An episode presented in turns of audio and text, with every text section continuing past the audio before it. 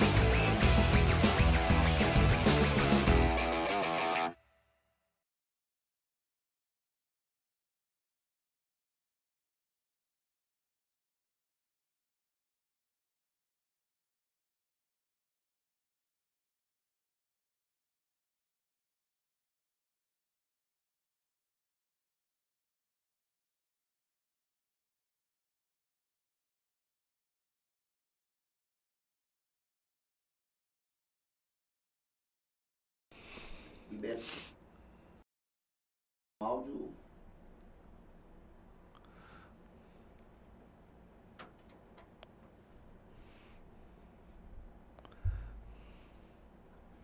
Estamos começando mais um episódio do Feira Pod com um cara que tá desde a primeira lista e eu não quero conversa. E todo mundo aqui sabe que a gente já tá chamando, ó, desde a primeira lista.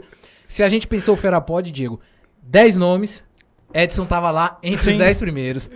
Porque na minha frente, essa noite, senhoras e senhores, um dos, ma- um dos maiores contadores de causos de Feira de Santana, Edson Borges.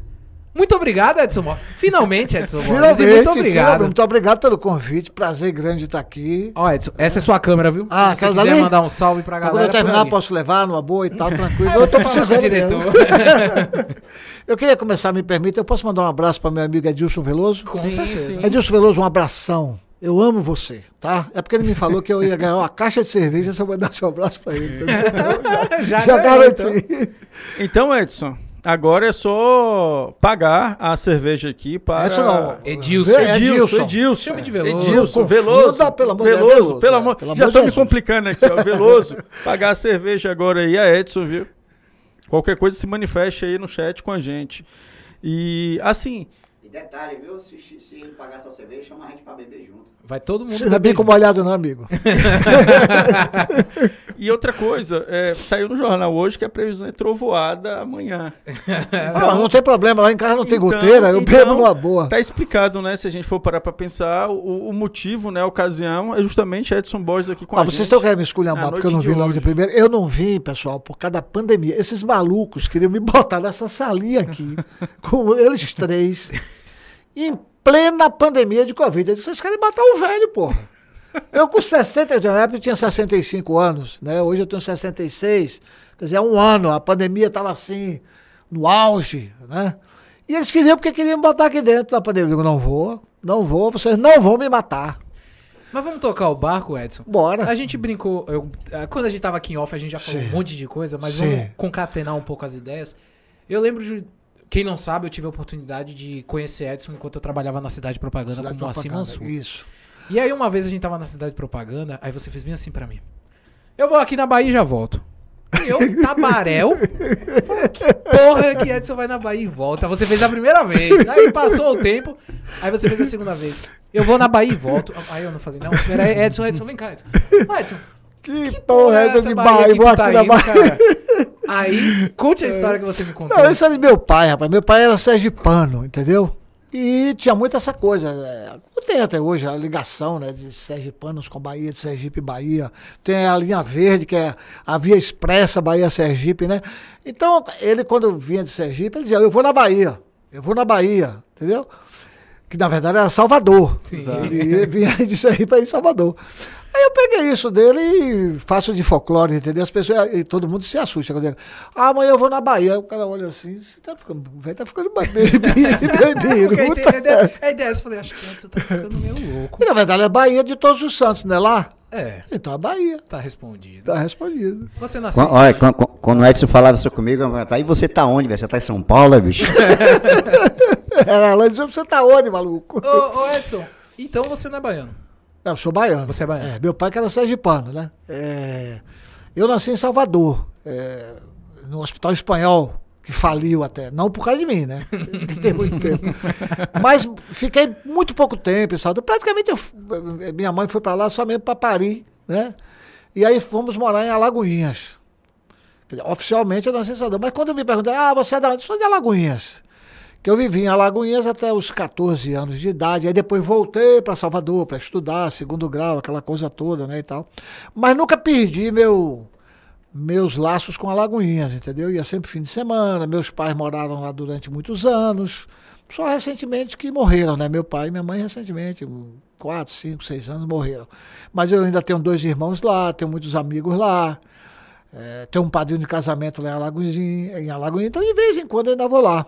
Né? E é realmente minha adolescência e parte, grande parte de minha vida adulta foi em, em Alagoinhas. E era comum, quando se estudava no interior, de fazer o ensino médio na capital. Com né? certeza, com Eu- certeza. Eu já escutei várias histórias Muito, aqui em Santana mesmo, muita gente estudou o ensino médio em Salvador, fez faculdade em Salvador. Eu fiz só o ensino médio. É, eu peguei já uma, uma- É. na minha época já era muita grau. gente fazendo faculdade em Salvador e Também, voltava todo também, dia. também, é, na, na federal principalmente, era universidade gratuita e tal, né? Eu terminei o segundo grau e, por incrível que pareça, o primeiro vestibular que eu fiz foi para arquitetura, né? Eu tinha, um, eu tinha uma coisa assim com arquitetura, achava legal e tal. Perdi, né?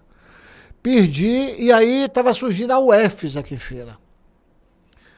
A Universidade Estadual de Feira de Santana como uma grande promessa, né? de- de- de- de- sucesso e tal. E um tio meu e meu padrinho de batismo eh, era matemático e vinha ensinar aqui na, na UFES. Ele disse, "Pá, por que você não faz vestibular lá na UFES? Né? Eu vim, fiz o vestibular, passei, com um mês eu consegui um trabalho na UFES, fiz lá um teste, naquela época um teste de datilografia. fiz um teste de datilografia, passei, consegui logo um trabalho na UFES. E logo em seguida eu fui. Aí passei no vestibular de administração de empresas. Você imagine, administração de empresas. A matéria que fez eu largar a administração de empresas, no meio do curso, já, foi. Eu nu- nunca esqueço. Legislação tributária. Eu nunca vi uma loucura daquela. Né? E eu já não, é eu já né? não estava gostando, quando eu peguei aquele negócio, não, isso aqui não é para mim, não.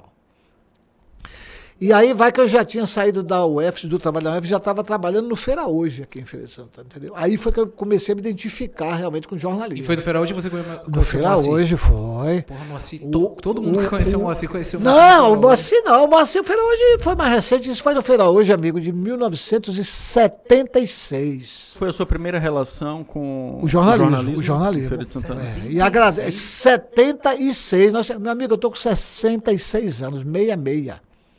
Eu tô falando de Hoje de Moacir. Hoje de Moacir foi agora na década de 80. Final da década de 80.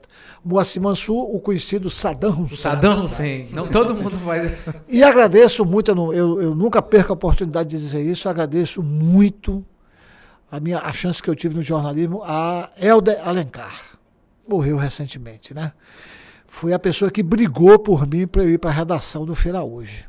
Entendeu? E depois vieram outros, Egberto Costa, Zé Carlos Teixeira, José Fernandes. Tem muito nome de rua aí, viu? Tem muito nome, mas deixa eu parar, senão eu vou esquecer. Dizer, "Ah, você não falou meu nome, porra, eu lhe ajudei, ele deu oportunidade. Mas basicamente foram esses aí. Mas aí sem curso superior, sem graduação. Nada, naquela época você só tinha curso de jornalismo em Salvador, Em Salvador. na Federal da. Bahia. Eu não tinha condição de voltar, voltar para Salvador para estudar mais, sabe? Condições financeiras mesmo. Meu pai também não tinha condições de continuar me bancando em Salvador estudando. Então você tinha a figura do jornalista provisionado. O que era o jornalista provisionado? Nos locais onde não havia a, a- faculdade de comunicação, né, de jornalismo, você tinha direito a exercer a profissão com um registro provisório. Esse registro era renovado a cada três anos. Então, vários jornalistas em feira começaram assim: Anchieta Neri, Jailton Batista, Cristóvão Aguiar, vários começaram como jornalistas, jornalistas provisionados. Muito tempo depois foi que eu vim fazer o curso superior. Eu fiz aqui na UNEF, aqui em Feira de Santana. Logo quando a UNEF começou. Foi na primeira turma? Fui a primeira turma, se eu não me engano, a primeira turma. Eu não estou bem lembrado agora, mas eu acho que foi a primeira turma de jornalismo. Na UNEF, entendeu? Mas o jornalista profissionado, ele ganhava um certificado? Como funcionava? Não, não, não. Você tinha um registro da delegacia do trabalho. Era uma coisa legal, não era, Uhum. não era, não era um clandestino, não, entendeu? Não era E era depois de quanto tempo que conseguia? O que, é que você tinha que fazer para conseguir? Se você estivesse trabalhando, se você levasse a uma comprovação de que você estava empregado num meio de comunicação, fosse rádio, jornal, televisão, o que fosse, então a delegacia do trabalho fazia esse registro na sua carteira de trabalho. É o provisionamento.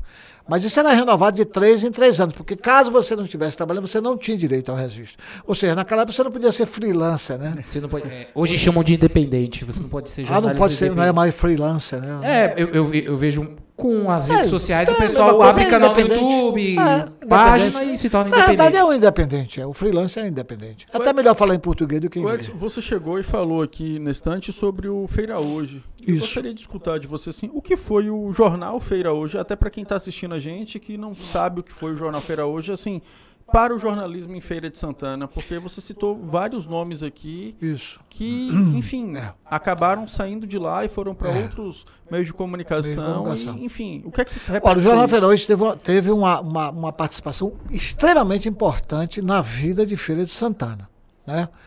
Quando o Feira hoje foi fundado, já existia a Folha do Norte. A Folha do Norte, até há pouco tempo, era o jornal mais antigo da Bahia em circulação. Mais antigo do que o Jornal à Tarde. A Folha do Norte. Então, o hoje foi fundado, ele começou, se eu não me engano, duas vezes por semana. Eu não trabalhei. Quando eu passe- trabalhei no hoje, ele já era diário.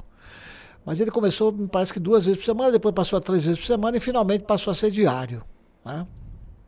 Era um jornal pequeno, num- numa, numa casa, funcionava numa, numa, numa casa ali na rua Visconde do Rio Branco, onde hoje é a Coelba ali. Tinha um casarão antigo ali, ele funcionava ali e tal. É um jornal bem modesto. Depois é que foi pro Mochila, correto? Aí depois foi que resolveu se investir. E aí sim, aí foi feito aquele prédio apropriado, o, prédio foi projetado para o jornal. Aí o jornal também, é, a- a- a impressão passou a ser offset, era uma impressão extremamente moderna na época, entendeu? Ela dava muito mais qualidade, principalmente as fotografias e ilustrações. tá? Era uma impressão mais rápida, mais barata, né, do ponto de vista de custo-benefício. Então aí foi que o Feira também deu uma grande guinada. Né? Então foi de extrema importância para a Feira de Santana. O Feira hoje causou muitas transformações em Feira de Santana, do ponto de vista de administração pública, enfim, de tudo da vida do feirense. O Feira hoje teve muita interferência e proporcionou grandes mudanças na cidade. Mais tarde, ele foi comprado por Modazil Cerqueira, que já tinha a Rádio Nordeste e a Rádio Subaé. Depois foi comprado por, por Pedro Irujo, né? Irujo. Que foi deputado, tal, era espanhol, né? Isso. Foi aí que o Saddam Hussein entrou em Chegou. cena, Moacir entrou em cena. Eu aí voltei a trabalhar no Feira Hoje nessa época. Já final da década de 80, eu já estava na televisão. A televisão começou em 88, né? Eu já estava na televisão e fui convidado para ir para o Feira Hoje. Trabalhei como secretário de redação. Se não me engano, um ano só e tal. Eu não aguentei o repuxo. Trabalhar na televisão e no jornal era muito puxado. Porque eu começava às sete da manhã na televisão e quando eu terminava. Depois eu ia para o jornal e saía do jornal dez e meia, onze horas da noite. Aí era muito puxado. Eu não estava aguentando. Eu já estava casado, já estava com, com filhos, entendeu? Então era uma vida muito louca. Aí eu deixei o Feira Hoje. Que depois, lamentavelmente, acabou, fechou, né? Eu tenho uma curiosidade que é a seguinte, Edson. Você falou que a disciplina de administração tributária foi essa? Legislação, Legislação tributária. tributária foi o que Foi, fez com que você foi. saísse da. Foi. É uma coisa muito louca, é um negócio muito louco. Mas e no jornalismo, enquanto jornalista é, provisionado, Sim. o que é que te fez? Fala bem assim, pô, é isso aqui que eu vou fazer da minha vida e. E arrebatou no Rapaz, o jornalismo. jornalismo, o jornalismo tem um encantamento, sabe? Tem um encantamento de você. O, que- o que me encantou como jornalista era aquela coisa de você de você trabalhar pela coletividade. Isso vem de dentro. Isso é, isso é ninguém, ninguém vocação. É vocação. Isso é vocação. Sabe? Tem gente que não quer saber de coletividade. Não, eu quero é o meu, meu irmão, vou resolver o meu, o meu tá resolvido e acabou. Tem outras pessoas que têm esse espírito de coletividade. Eu acho que esse espírito de coletividade vem de berço. A minha família sempre foi assim muito digamos assim, não, não preocupada, tá certo? Mas uma família ideologicamente voltada para essa coisa do coletivo, da sociedade, de você buscar sempre melhores dias, sabe? De você não ser omisso, de você não ser egoísta, sabe? Isso é muito da minha educação, do meu pai, a minha família toda, né? Meu pai foi vereador duas vezes em Alagoinhas. Por ironia, a primeira vez, vereador não tinha salário. Na segunda vez, o prefeito nunca pagou. Era por amor mesmo, esse daí não pode falar. Mas nem por isso ele dinheiro, deixou né? de, sabe, de cumprir a obrigação dele de lutar muito, de brigar muito e tal. Então eu aprendi muito isso em casa, sabe? É, e o jornalismo tem esse encantamento de você, de repente, por, por menor que seja a coisa, sabe? Por, por menor que seja o assunto, a matéria, pode não ter muita importância para você, mas pode ter importância para alguém. Por exemplo, se você vai fazer uma matéria simples, de que por uma rua, uma- tem uma rua lá que não tem pavimentação, os moradores estão sofrendo, no, no verão com a poeira, na chuva com a lama e tal. Aquilo pode ser uma coisa para você insignificante, mas não, não, É o o, jornalista- o nome é factual, isso, né? é, o factual é o, o, o dia a dia. O dia a né? dia, que tá dia a. O, o- o dia a dia não, o que, o que tem que ser noticiado. Aliás, esse um, do calçamento da rua não é nem factual. Você pode botar hoje, pode botar amanhã, é, é extemporâneo. Factual é, aconteceu agora, você tem que noticiar Ah, agora. entendi. Você não pode guardar, né? Mas aquilo tem grande importância para quem mora naquela rua, É. não é? Então, quando você encarna isso, né? Isso é, é muito, muito gostoso, sabe? Isso, para mim, pelo menos, me completa muito, sabe? Me deixa muito feliz. Eu ficava extremamente feliz quando eu fazia uma matéria, fazia uma reportagem, fazia uma, uma campanha, o jornal fazia campanhas aqui e tal. E a gente viu o resultado, a gente via melhorias para a comunidade. Então, eu acho que o encantamento do jornalismo, do jornalismo é por aí. Sabe? Quer dizer, aquela coisa de você se sentir útil. Não só para você, não só para sua família, mas útil do ponto de vista de comunidade. Né? Claro que tem também um glamour, né? Ah, o jornalista, não sei o quê, conhecido, né? Todo mundo acha que você é poderoso. Poderoso merda nenhuma. Não tem negócio de quinto poder, de porra. Você, você sabe Não, é o disso, quarto você poder. sabe. O quarto poder. né? Não, eu não sei. Eu sou o único nessa mesa que não entende sobre O jornalismo. jornalista, o jornalista às vezes é até muito usado, né? Você sabe, a gente é até muito usado, entendeu? Para satisfazer determinadas, determinadas correntes, determinadas, determinados interesses. É. Não é verdade? Aí eu vou, eu vou pegar o gancho, me permite, porque eu acho que vai ser bem interessante ter uma conversa hoje com dois jornalistas. Porque a gente tava conversando aqui em off, Edson, um pouco, e como você é um dos jornalistas raiz, não é desses Nutella, o jorna- você não é jornalista de Twitter, você é o jornalista, como você tava falando, jornalista tem que estar em boteco, jornalista tem Ah, que estar jornalista tem que sem ter de uma vida. abastecimento, tem Jo- que estar na vida. Tem que O jornalista, o jornalista ele tem que viver a cultura dele, a cultura no mais amplo sentido da palavra. Né? Não é cultura como manifestação meramente artística, a cultura em tudo, em política, em culinária, em- enfim, em que tudo, tomar tudo, sol. A festas, vida, a tudo, vida da cidade. A vida da cidade. Porque a vida acontece sol. na rua. É? Tem que tomar sol. Tem que tomar sol. Eu lembro do Então, se você, se não é você, jornalismo de escritório, não. eu, eu, eu cheguei em feira há 45 anos e quando eu me tornei jornalista e tal, e comecei a exercer a profissão, eu andava em tudo quanto era canto, né? Então aí você fala, você lembra da carne do sol do cemitério Piedade? A carne do sol do cemitério Piedade era um restaurantezinho que tinha vizinho do cemitério, muito bem frequentado, virava à noite. O Entendeu? restaurante virava à noite. É, era desse tamaninho. É, na sua cabeça tá um restaurante, né? Ah, é é uma casinha assim, ó. Um botecozinho. Mas era a melhor carne do sol que tinha em Freire Santana. E a melhor roda de conversa, porque ia um mundo de gente pra ali. Entendeu? Ana Beirão, a maniçoba de Ana Beirão. A maniçoba de Tonho lá do Jardim Cruzeiro. Comeu uma carne assada com cerveja em Tonho aqui do centro de abastecimento.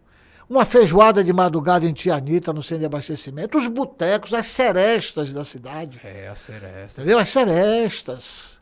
A seresta tinha a seresta na 25, tinha vários lugares e tal. Então, essa, essa, a boemia, na minha opinião, tem que fazer parte da vida do jornalista. Ali ele encontra as pessoas, né? Não interessa se são pessoas da elite, se são pobres. Não, não interessa. São as pessoas da cidade.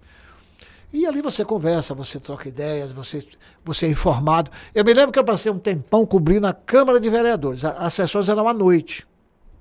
Então eu era o repórter do Feira Hoje que cobria a Câmara de Vereadores. Depois, até na televisão também, a televisão me botou como repórter para cobrir as sessões da Câmara Municipal durante a noite. Só que a grande cobertura, não na televisão, porque a televisão é mais ali, aquela, o ambiente ali e tal, mas em jornal e tal. A grande cobertura para mim da Câmara era depois da sessão. Por quê? era os bastidores. Ah, porque eu saía com vereadores como Otaviano Campos, que já, já morreu, entendeu? Uma águia na política de feira. Antônio Carlos Coelho, que está aí vivinho.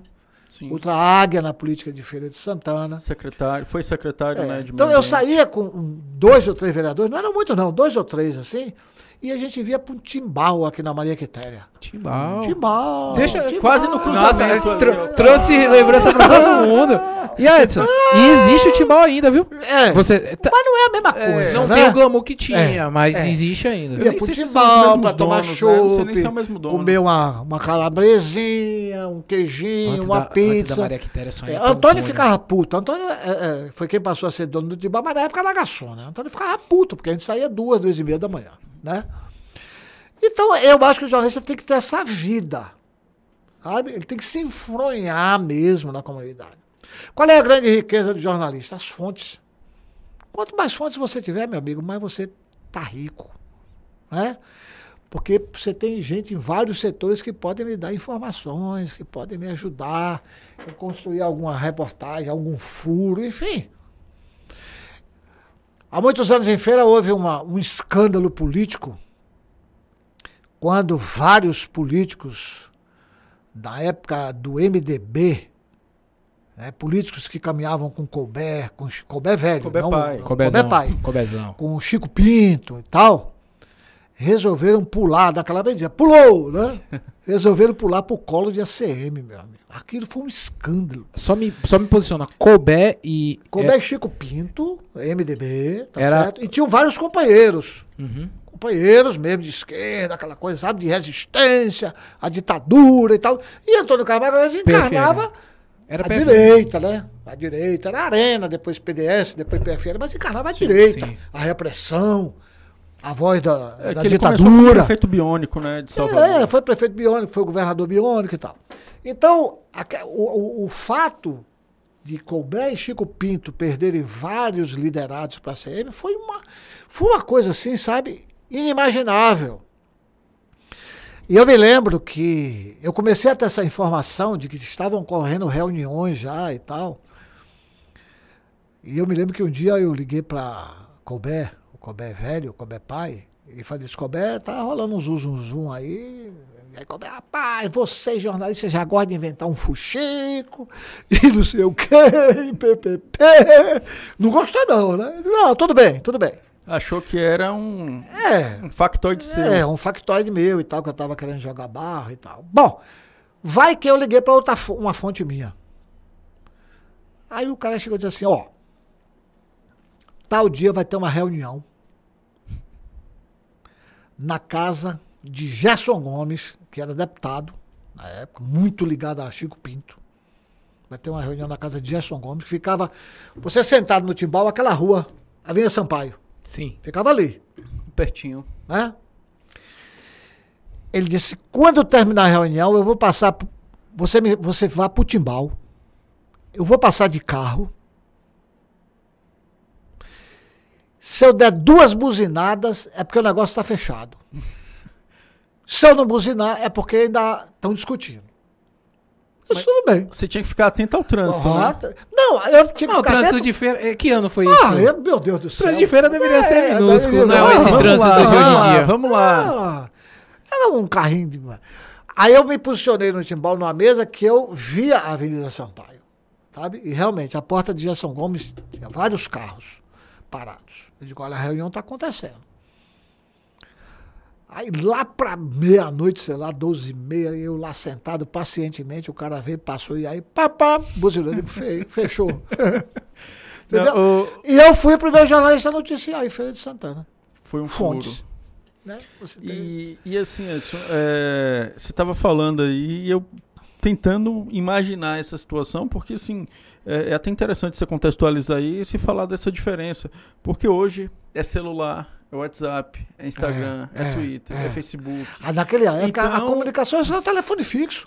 Você tem- não tinha nem como você Ou carregar então- o telefone para ligar pro cara. Ou então aquela, nada. aquela fichazinha no, no telefone Ou público. então, carta, telegrama. Exato. E, e assim. Como era esse dia a dia do jornalismo? Mas antes até de você responder, eu É. quero só falar aqui que temos dois colegas jornalistas aqui, a Dandara, um Ah, grande- Dandara, grande falando figura. que tá ansiosa por esse bate-papo. É, Velame tem duas participações aqui. Ele disse que gostou da sua camisa, que tá cheia de estilo. Ah, é. O pessoal Essa lhe observa também, tá vendo É, não, e diferença Velame, agora? Velame não é É. brincadeira, não. Velame vê Então o tudo. pessoal lhe observa. Eu aí trouxe, agora. ó, Velame, eu trouxe, ó, pra deixar, pra distribuir. Ah, tá aí, eu trouxe esse livro aqui, eu escrevi com o Rafael Velame. Sim, São sim. causos, causos. Ele, quando ele veio aqui também contar É, no Ferapod, ele falou desse é, livro com mas, você. mas não trouxe um bocado pra distribuir, né? Não. O bicho é canguinha, que é uma porra. eu trouxe aqui, ó, 10, tá? E- Pra- A gente lá- vai distribuir vai distribuindo até aí no pro, programa. não, pros tá? próximos convidados. Exato. a vai Também, deixando, é, ó. tá aqui, ó, 10. E ele faz até uma, uma inserção aqui. Essa, o essa camisa, me permita só, Vá. essa permita Aí, aqui, Velame, camisa você, aqui ó. É da Santa Muerte. Santa Muerte. Santa- lá no é uma México? Santa, é uma santa mexicana, exatamente, e tal, né? Que Santa não é muito, não é reconhecida, né, pela Igreja Católica, mas, mas lá no México tem muitos seguidores, né? Sim. E, e eu gosto muito também. Bacana, bacana. E qual é a outra sessão de vilão? É, e a outra sessão de velame é quando o Edson falou o seguinte, que se o repórter tem que estar na boemia da noite, se o repórter for crente, não tem futuro, né?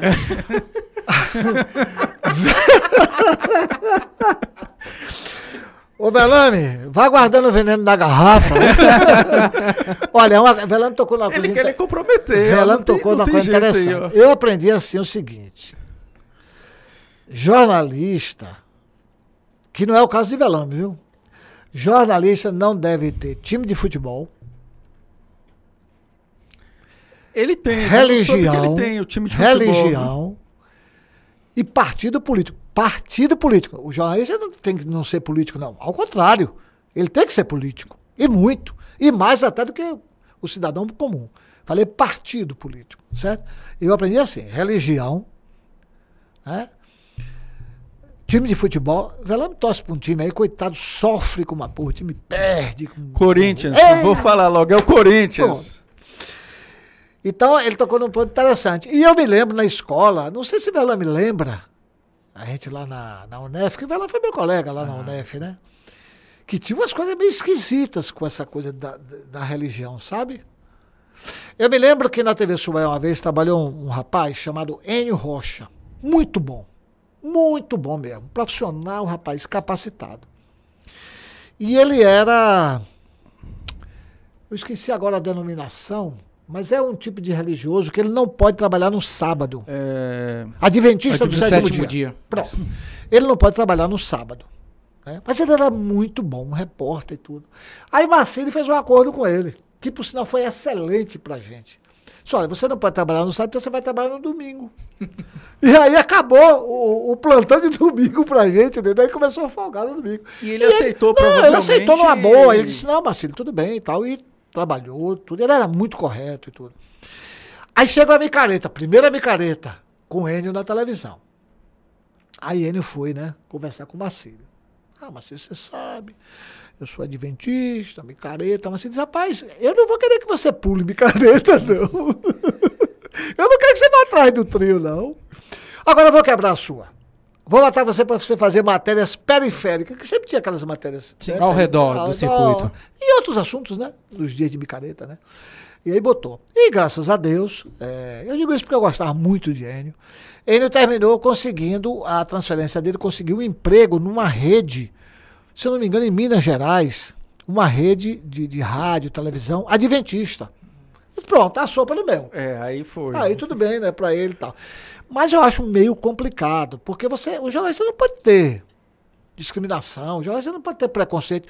Como seria alguém que não, por não ter informações, né, não ter as devidas informações, como seria alguém de uma outra religião, de repente ser escalado para cobrir um, um- uma cerimônia num terreiro de candomblé? Eu tenho certeza que há jornalistas de determinadas religiões que não gostariam, que não iam se sentir bem, não é? Mas eu já cobri tudo. Eu já cobri evento de testemunho de Jeová, de, de cerimônia em terreiro, tudo, e nunca me senti constrangido absolutamente em lugar nenhum. Eu vou em qualquer templo de qualquer religião e não me sinto constrangido. Qualquer pessoa pode me convidar, como eu ia trabalhando, entendeu? Fazia a matéria como devia ser feita, tudo dentro do, do padrão e tal. Por quê? Porque eu não tenho esse apego religioso. Assim como no aspecto político, no aspecto também que você citou. política do partidária. futebol também. Eu já isso, trabalhei, você eu vai- já fui assessor. Ah, recentemente eu fui secretário do governo Colbert, saí recentemente secretário de comunicação. Fui secretário do governo de Tarcísio. Já trabalhei como assessor da Câmara. Eu e o jornalista Raimundo Lima, daqui de Feira de Santana, fomos quem instalamos a assessoria de comunicação da Câmara de Feira de Santana. No entanto, eu não sou filiado a partido político. Entendeu? Então, uma coisa é você ser o político, o jornalista político, tá certo? Ter suas posições, sua ideologia, você escrever um artigo defendendo suas posições e mostrando, ó, na hora que você defende suas posições, na hora que você defende o que você entende como, uma, como política para a coletividade, mas tá na- sai na cara, assim, seu, seu posicionamento, né? Sim. Sai na cara se você é fascista, se você não é fascista. Tá na cara, tá óbvio. Na hora que você faz uma reportagem, que é uma coisa que a gente estava conversando aqui agora, imparcialidade em jornalismo não existe. Isso, isso é, é uma estupidez. Ah, você tem que ser imparcial. Não, eu não tenho que ser imparcial, não. Acho que o Exato. problema não é querer ser imparcial. O problema é falar que é imparcial. É. Então, na hora que eu faço uma reportagem, ora, tecnicamente o que é uma reportagem? Você ouve cinco, seis pessoas, né? Apurando a história, Você tem, você tem que contar uma história. O jornalista é um contador de história, Exato. tá certo? E para ele contar bem essa história, ele tem que Tem que apurar bem a história, pessoas. tá? Então, se eu pego um determinado tema para fazer uma reportagem, eu tenho que ver quem é que eu tenho que ouvir nessa reportagem. Eu tenho que ouvir fulano, independente de posição política e tal. Eu tenho que ouvir fulano, eu tenho que ouvir ciclano, da, da, da. Na hora que eu faço a reportagem, na hora que eu escrevo, na hora que eu falo na televisão, a maneira como eu abro a reportagem, a maneira, o foco, o ponto de vista, o fundamental é isso. Na hora que eu pego a reportagem, porque depois que eu faço eu não, o jornalista, depois que ele faz toda a apuração, depois que ele ouve todo aquele rol de pessoas que ele tem que ouvir, ele tem que esboçar um ponto de vista, não tem? Claro! Senão ele vai dizer o quê? Ele Vai- tem que concluir a matéria. não, ele tem que se passar um ponto de vista, ele tem, que, ele tem que abrir, ele tem que narrar, ele tem que encerrar com um ponto de vista daquele assunto que ele foi apurar. Aí como, como é que vai a imparcialidade? Não vai. Não vai. Mas, Edson, aí. Porque na hora que ele escreve, ele está colocando o ponto de vista. Mesmo, mesmo que ele não fuja, e ele não pode, mesmo que ele se baseie nas opiniões, nas falas dos Ele que dá o direcionamento. é, é, Mas ele dá o direcionamento. Agora, tem gente que defende, eu, eu, eu reconheci, eu tenho dúvida se isso seria bom. Tem gente que defende, como vários países usam dessa forma, que devia, o, o, o meio de comunicação devia se, se Posicionar. posicionar. Exato. Esquerda, direita, Diego já falou isso centro. Foi a tal. escola francesa, no caso, que eles Agora, acho que primeiro quem tem que se posicionar nesse país tal, são os políticos. Quem é de direita, quem é de esquerda, quem é de centro, se posiciona, pô. Sabe por quê, Exatamente. Edson? O que eu, o que eu acho. É porque hoje tá tudo muito misturado. Não, tá tudo eu acho que não louco. tem mais. Até, se Vem cá, é isso, é isso que vista- chama de novo normal? É? É. Não, e assim, é para mais louco é pra quem tá fora. Tipo, eu sou formado em publicidade e propaganda. Não, o leitor, o, o espectador, o telespectador deve estar muito pirado. Não, e aí eu vou trazer minha visão de leigo. Eu, eu, na faculdade, a gente dividia o prédio com a galera de jornalismo. O jornalismo era o bastião das decências. E o grupo de publicidade era os vendidos. A escória. A escória da comunicação. Os mercenários. A gente era mercenário, a gente assumia esse posto. Mas não se, não, não se zangue não, porque não, não houve uma época em que a assessoria de comunicação no jornalismo era escória. Hoje não é mais. É. Aí, mas eu nunca, eu nu- nunca me incomodei. Mas o que aconteceu? Eu comecei a perceber. Eu cresci com a Globo ditava a, a moralidade e as regras de bom comportamento do Brasil. O que a Globo falava era lei. Pelo menos era a minha impressão. Quando começou a chegar os meios de comunicação, foi bem aque- aquele rompimento de geração. Eu tava ali, eu vi o YouTube nascer e tal. Que eu comecei a ver a galera se posicionar e você vê uma- um pessoal totalmente de fora desse cenário, jornalistas. Nem tinha muito jornalista, que eles não, não entraram logo. Aí começou a aparecer aquelas coisas chamadas YouTube, não sei o que, não sei o que. Como eu vejo hoje. Tem um monte de jornalistas, bons jornalistas, que, por causa da rede social, a rede social é dele. Eles se posicionam na rede social dele e depois vai para um veículo de Mas você comunicação. fala, se posiciona como política partidária. Política Eu partidária. não concordo. Foi aquele, aquele caso que eu te contei antes da gente estar aqui. Política partidária. Aí eu falei, velho, aí não dá. Veja bem, o fato de eu não concordar, não estou dizendo que ele não deve fazer, não. Pelo amor de Deus. Eu, eu abomino censura. Não, cada um faz o que Faz quer. o que quer lá. Mas aí, Edson, vê o ponto. Por poder estar trabalhando perto de Velame, no programa Velame pra quem merece, pra quem não sabe, toda quarta-feira às 19 horas ao vivo. Vai, ó, Pra quem ainda não sabe. Quem né? ainda não sabe, É. o primeiro jornal streaming de feira, é, o que acontece? Uma vez o Velame virou pra mim e falou bem assim: independente do que eu penso, o certo é o certo. E tu sabe que Velame desce o sarrafo em todo mundo, não fica ninguém. Mas já- se, o- é, se tá errado, é madeira, não tem Mas pano, o passar jornalismo, o jornalismo, ele, ele deve primar pela cobrança, sabe? Deve primar pelo buscar o mais certo, o mais próximo da verdade, porque verdade absoluta não, Não existe. né? O mais próximo da verdade, deve brigar pela coletividade. Essa é a essência do jornalismo, entendeu? Essa é a essência do jornalismo. Se eu for ver na minha vida, por exemplo, eu já, eu já fiz matérias até contra juízes de direito. E não foi um só. Foram cinco no rolo. Foi uma série de matérias que eu fiz para tarde. Então, o jornalista, ele tem que ser assim, ele tem que ser desafiador, ele tem que ser, sabe, polêmico, que é uma coisa. que- Corajoso. Que, é uma, muito corajoso. Aqueles, é, aque- aquele que cobriu. que é uma coisa que a nossa cultura, né, parte das pessoas, não vou dizer, nunca generalizo, que a nossa cultura teme muito, né? A polêmica. Né? Você, você, você vê que quando você começa a discutir uma coisa, que a discussão, a discussão é a mãe da sabedoria, né? A polêmica é a mãe da sabedoria. O diálogo é o pai da sabedoria, né? Você vê que na- na- no nosso país, invariavelmente, quando você começa a ter uma discussão de alguma coisa e, e que, a, que a discussão começa a ficar muito polêmica, né? Aí, ó, ah, esse cara é muito polêmico, como se fosse uma coisa ruim, Negativa. como se fosse uma coisa negativa. Tá, você é um filho da puta polêmico, porra. Você só quer saber de polêmica, porra. Isso é um grande argumento dos ignorantes, né? Ou dos ignorantes, ou dos. É, dos tapados, né? Isso prejudica muito a nossa sociedade e de repente prejudica muito o jornalismo. Muito o jornalismo. Porque tem jornalista que faz autocensura. Tem meio de comunicação que faz muita autocensura. Né? Não, não, pelo amor de Deus, não vamos criar essa polêmica. Quem é que vive sem polêmica, pelo amor de Deus, rapaz? Até porque os assuntos que que, o jornalismo vai, vai mexer na vida. notícia, Meu né? amigo, os assuntos do dia a dia, na- dentro da sua família. Tem tanta polêmica na família. Qual é a família que não tem polêmica? Só se for uma família morta, enterrada, todo mundo morto. Morreu tudo do acidente de ônibus. E- Acabou. E engraçado, eu lembrei, eu fui procurar aqui na, na memória o nome do filme que eu tava te falando. O nome do filme que tem na Netflix é A Sombra de Stalin. Que conta Isso vi, a história do jornalista britânico, não, ga, é, gaulês, é gaulês, do- dos países de Gales, que foi até a União Soviética um pouco antes da Segunda Guerra Mundial. Isso. Eu vi filme. E foi ele o primeiro a retratar o Holomodovo, que foi o genocídio em massa da sociedade ucraniana por Stalin, através da fome. E assim, ele foi muito corajoso e no fim do filme ele foi assassinado. A União, Sovi- os- a União Soviética pegou ele no Camboja, eu não lembro que país foi, e assassinou ele. E eu falo, caramba, olha, olha a coragem. E aí que eu comentei contigo, Edson, foi assim, porra, o jornalista, tinha um jornalista britânico que falou pra ele que não era pra contar o que tava acontecendo, porque não se quebrava, como é? Não se fazia um bolo sem quebrar ovos. Outra coisa interessante é que a- a- quando as pessoas censuram as perguntas, né? O cara faz uma pergunta. Mas isso é pergunta que se faz? Ué?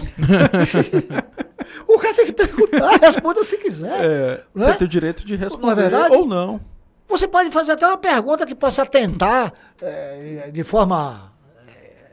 Como é que diz? Que, que prejudique a moral, não sei. O A cara vai lá e tal. processa. Exato. Eu Tá, sou vai. Se você Agora- falou, seja processado. Isso é pergunta que que você fala. Ah, aí tá apertando o cara, o cara tá, tá- o cara tá respondendo, ele tá dizendo que não é. Peraí, velho. Eu me lembro, eu fui fazer uma matéria uma vez em Tucano. Fraude na- no Bolsa Família. Né? Sim. E aí, claro, eu só vou com uma coisa dessa com as provas todas na mão. Fui com todas as provas na mão. Liguei no dia anterior, eu trabalhava no Jornal da Tarde, liguei no dia anterior e preveni. Olha, eu tô indo aí amanhã para fazer uma matéria sobre fraude no Bolsa Família e eu quero ouvir o prefeito da cidade. Porque lá, na época lá, não sei, não me lembro quando foi, quem geria a coisa do Bolsa Família era a prefeitura, né? E eu fui. Cheguei na prefeitura, só encontrei o secretário de administração. Eu disse, o senhor vai falar sobre o assunto e tal? Eu não. Isso é mentira. Eu digo, amigo. É a versão dele, né? Você Eu tá digo, amigo, anotando. veja bem, não é mentira. Eu tenho todas as provas. Eu tenho prova de gente que aluga carro para a prefeitura e que recebe Bolsa Família. Então senhor bote lá no seu jornal. Eu disse, rapaz, eu vim aqui lhe ouvir e você está tratando a coisa assim com desdém. Com... E eu vou, eu vou ter que botar isso na matéria, que você está tratando com desdém. Você, tá Você tratando- foi muito educado. mas, mas não é educado. Você tem que ser muito claro, você tem que ser muito. Você tem que dizer as coisas. Sabe? Você tem que perguntar, não interessa. Entendeu? Tem que ter cara de pau. Não, cara de pau. Você tem que ser honesto com o que você está Não, porque eu falo de cara de pau porque tem um. O cara insistiu- Diego mesmo tem umas posições que ele, chega pra é, falar com quando pessoa ele, é, coragem. quando ele insistiu muito, eu peguei a minha, minha papelada, botei debaixo do braço, fui embora e fiz a matéria. Pronto, ele está dizendo que é mentira, eu botei lá. Quer dizer, mas você não deixa de perguntar, você não deixa de dizer, você tem que insistir. Se você você está entrevistando um cara, porra, você está vendo que o cara está mentindo, você vai. Ah, tá, bom, tá bom. Isso é chamado jornalismo declaratório. Isso já acabou, gente, há muito tempo. Essa coisa de houve um lado e houve outro lado. Isso não existe. Isso é jornalismo declaratório. Você, como jornalista, tem a obrigação de apurar e de levar para o seu leitor, para o seu telespectador e tal, tal, tal, tal, tal, o que você apurou. Se eu faço uma entrevista com um cara e ele está mentindo, está negando, eu tenho por obrigação de dizer que ele não está falando a verdade. Desde que prove que ele não está falando a verdade. Mas você acha que hoje, Edson, aí é sua opinião. Vamos lá, eu, tô- eu sou leigo. Eu gosto muito de olhar Twitter, rede social. Às vezes eu vejo comentários de jornalistas Sim. que coisas que você fala, hum, esses dados aí, essa informação não parece verídica. Não, veja bem, você não pode dizer não parece. Ou é ou não Ou é. é ou não é? Não é verídica. Eu, eu tava tentando amaciar, mas não é É verídica. aquela história. Se eu faço uma pesquisa e trago aqui os números, você não pode dizer, hum, essa pesquisa. Você tem outra? Para você contestar minha pesquisa, você tem que fazer outra. Pra combater. Provar. é, Pra combater. Para combater meus dados. Então, não é negócio de parece ou não parece, não é eu acho. É, porque não é verídica, porque realmente tem uma fonte de onde se tira esses dados eu me lembro, você percebe é, que é, é, só rapidinho, nós, fomos fazer uma matéria contra, contra não, sobre, a- sobre a- o péssimo serviço da Coelba na Chapada Diamantina, veio ficar lá três dias, tinha uma casa de farinha construída pelo governo do estado, três anos sem funcionar, porque não tinha força suficiente, Não energia suficiente, não é? Aí fizemos a matéria e tal, eu entrei em contato com a Coelba para ouvir o lado da Coelba, e foram dois diretores da Coelba lá para dentro do jornal, aí me disseram, não, a casa de farinha não funciona porque os equipamentos foram roubados, não é culpa da Coelba. Reginaldo Pereira era o fotógrafo, sentava do meu lado com, com na, na sala, quem trabalhava, eu aqui na minha carteira, Reginaldo Pereira aqui, era o fotógrafo. Eu digo, Reginaldo, abre aí as fotos que nós fizemos da casa de farinha e mostra aqui esse senhor, que essa história de, de equipamento roubado tem nada a ver, mostra ele aí. Então nós desmascaramos o cara na hora ali, dentro da vista dele. O jornalista tem que ser assim. E aí, como que ficou a Então, cara ele- dele? Ninguém tem que dizer, pô, rapaz, o rapaz, o cara foi mal educado. Como é que diz que o rapaz tá mentindo? Mas ele tava mentindo. e eu provei com as fotos que ele É. tava mentindo. E aí a gente volta para aquela missão, digamos assim, da própria profissão do jornalismo, né? Desse comprometimento Pois no é. sentido de é. trazer aquela história. Mas assim, antes, eu quero te perguntar, aproveitando essa deixa aqui, é, antes até da gente ir para nossa molecagem. Não, a gente vai falar também, até séria. antes de ir para para eu nossa não tenho mais nada sério na minha vida. que é o meu. seguinte, é, não e pergunta Fala nisso, assista, aqui, assista. o- entra aí no YouTube, agora não, né? Que não vai cortar o programa dos meninos. Farinha no saco. Aquilo é que é com A jornalismo. gente vai falar dele também. A gente vai A falar gente dele tem uma- também. uns questionários sobre farinha do saco. E você é a favor da câmera escondida? Você falou do carro de Tucano aí, eu fiquei com isso em mente. assim. Depende. Eu vi uma reportagem uma vez na aquela rede americana. É, NBC, NBC, eu acho. NBC É, acho tem que é a- britânico. tem a NBC. Não, não, NBC ABC, ABC que é britânico. NBC americana. É. Ou foi CBS, é do CBS, não me lembro agora. É um programa chamado 60 Minutos. Isso, é um muito puta bom. programa jornalístico. E só tem coroa, você viu? É. Aqui no Brasil não, o cara fica velho, não presta mais. O melhor programa jornalístico dos Estados Unidos é aqueles 60 minutos. E eles fizeram uma matéria com câmera escondida. Eles estavam investigando uma empresa norte-americana, clandestina, evidentemente, especializada em alterar o odômetro do carro usado para vender, né? Então eles faziam. Ah, isso con- acontece lá também. como não? Você acha que só tem ladrão aqui, é? Ô, meu irmão! Nós somos batedores de carteira, os grandes ladrões estão lá fora, rapaz. O nego rouba é o país para levar o petróleo. Então, é, é, é, é, essas empresas faziam contratos com, com, com revendas de carros usados para alterar os odômetros. E aí o, a, a, a- rede de televisão alugou uma, uma loja por um determinado tempo e montou tudo, escondeu um bocado de câmera, entendeu? Fez contato com essa empresa de, de, de- de- de fraudar os odômetros, aí o cara foi lá e tal, e botaram um espelho grande atrás do, do, gerentão lá do dono, atrás do espelho Um monte de câmera. câmera também. Aí o cara E fez. a- Ararapuca, o cara dizia como é o serviço e tal. E aí o cara cuspiu tudo. Depois que o cara cuspiu tudo, ele disse: "Olha, na verdade, eu sou repórter, eu sou da. Aí ele se identificou. Eu sou da, da, da rede tal, tal, tal, tal. Ali tem câmera, ali tem câmera, aqui nesse espelho atrás de mim tem câmera. E nós gravamos toda essa conversa. O que é que o senhor tem a dizer em sua defesa? Pronto. Mas desmascarou na hora o sujeito. Então, Isso eu- é um formato, porque geralmente Agora, tem um o cara detalhe. só sabe Tem um detalhe. mais tarde. Para você fazer isso, inclusive gravações, essa coisa, então você tem que prevenir alguma autoridade, seja um delegado de polícia, seja um promotor de justiça, você tem que deixar isso documentado. Entendeu? E uma, pelas leis brasileiras, uma gravação escondida, se eu, nesse papo aqui, eu gravar escondido, ou seja, como prova. sem que você saiba que eu estou gravando, eu só posso usar em minha defesa. O que é perfeitamente tranquilo, porque eu posso fazer a matéria, estou lá com a gravação. Faço a matéria, boto tudo que está na gravação. O cara me processa para eu me defender, Gravação. a gravação. Entendeu? Eu sou a favor sim. Rapaz, tudo que for pra gente descobrir merda, eu sou a favor. Tranquilo, tranquilo. Diretor, vamos para nossa primeira publi. Hoje tá cheio de publi aqui, Edson. Gente-. Você trouxe muito patrocinador, Edson. Nós também conseguimos um patrocinador lá no É, Faria. Do Careca. Nós conseguimos um patrocinador no Farinha no Saco já. O cara quer que a gente tire o programa do ar. o cara paga pra gente fazer. É, tem, tem desses também, tem desses também. Tudo ok, diretor? Vamos lá? Pronto, pessoal, você que está acompanhando e assistindo a gente, se liga no recado de hoje. Esse é o primeiro do recado de hoje do nosso parceiro Sebrae. Como você já sabe, o Sebrae Feira ele está realizando uma programação bastante movimentada no mês de outubro. Isso mesmo que você vai ouvir. São mais de 20 eventos a serem realizados no mês de outubro. Inclusive aqui agora mesmo, do nosso lado, está acontecendo um desses eventos. Mas o recado de hoje é para esse que está aparecendo aí na sua tela. No dia 28 de outubro, às 19h30, no Hotel Ibis, vai estar acontecendo uma mega palestra do empresário Tiago Careca.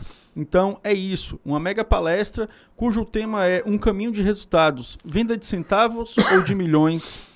Tem como objetivo mostrar a você, empresário, um caminho para melhores resultados na sua empresa. Um bate-papo muito animado e enriquecedor. Então, se você está na dúvida como é que faz para se inscrever, olha aí no chat, pega o link, tá na descrição também.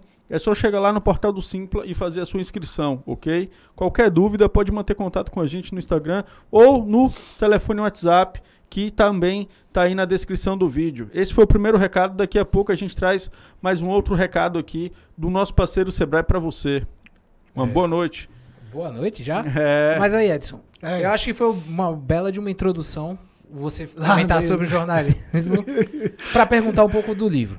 Ah. Porque aí tem caso. Tem, Porque tem. agora tá na hora de eu posso um pouquinho de não, eu molecagem, sei, um eu pouquinho de sei, eu posso. É, Tem é um porque aqui, tem tem um aqui, tem um é. aqui, é, tem um aqui. Tem uma Tem um pergunta. aqui Segundo ele, é uma é- pergunta cabeluda. Exato, Ah. tem um aqui, inclusive, que é o seguinte. A pergunta que não faz depilação. Ó, tem um, tem um que veio aqui no chat que já falou o seguinte. é, foi o Ivonei Crispim Jesus. Salve, Ivonei. Ele tá falando, cadê Veloso, o seu irmão prodígio? Rapaz, a conversa tava boa, né? Tem que entrar alguém pra melar. né? É, aí você vai respondê-lo? ou- Eu sei onde tá minha mulher. Veloso eu não sei não. E aí, Veloso, você vai se defender? Você vai aparecer ou não, Veloso? Você tá por onde? Você falou que ia assistir. E aí, Edson? Diz até- ele que é o príncipe do Jardim Cruzeiro. É. A, essa hora da noite, Ó, vou, vou até pedir licença aqui Ah. a, a vocês, os espectadores, que assim, ó, falou em, falou em Veloso, né? Ele acabou aparecendo aqui e Ah. aí ele mandou logo, foi um áudio aqui, ó. Mas cuidado, pegou E disse o seguinte, pra, pra chegar e perguntar logo a Edson aqui, só um momento. Coloca no microfone, viu, Diego? Rapidamente.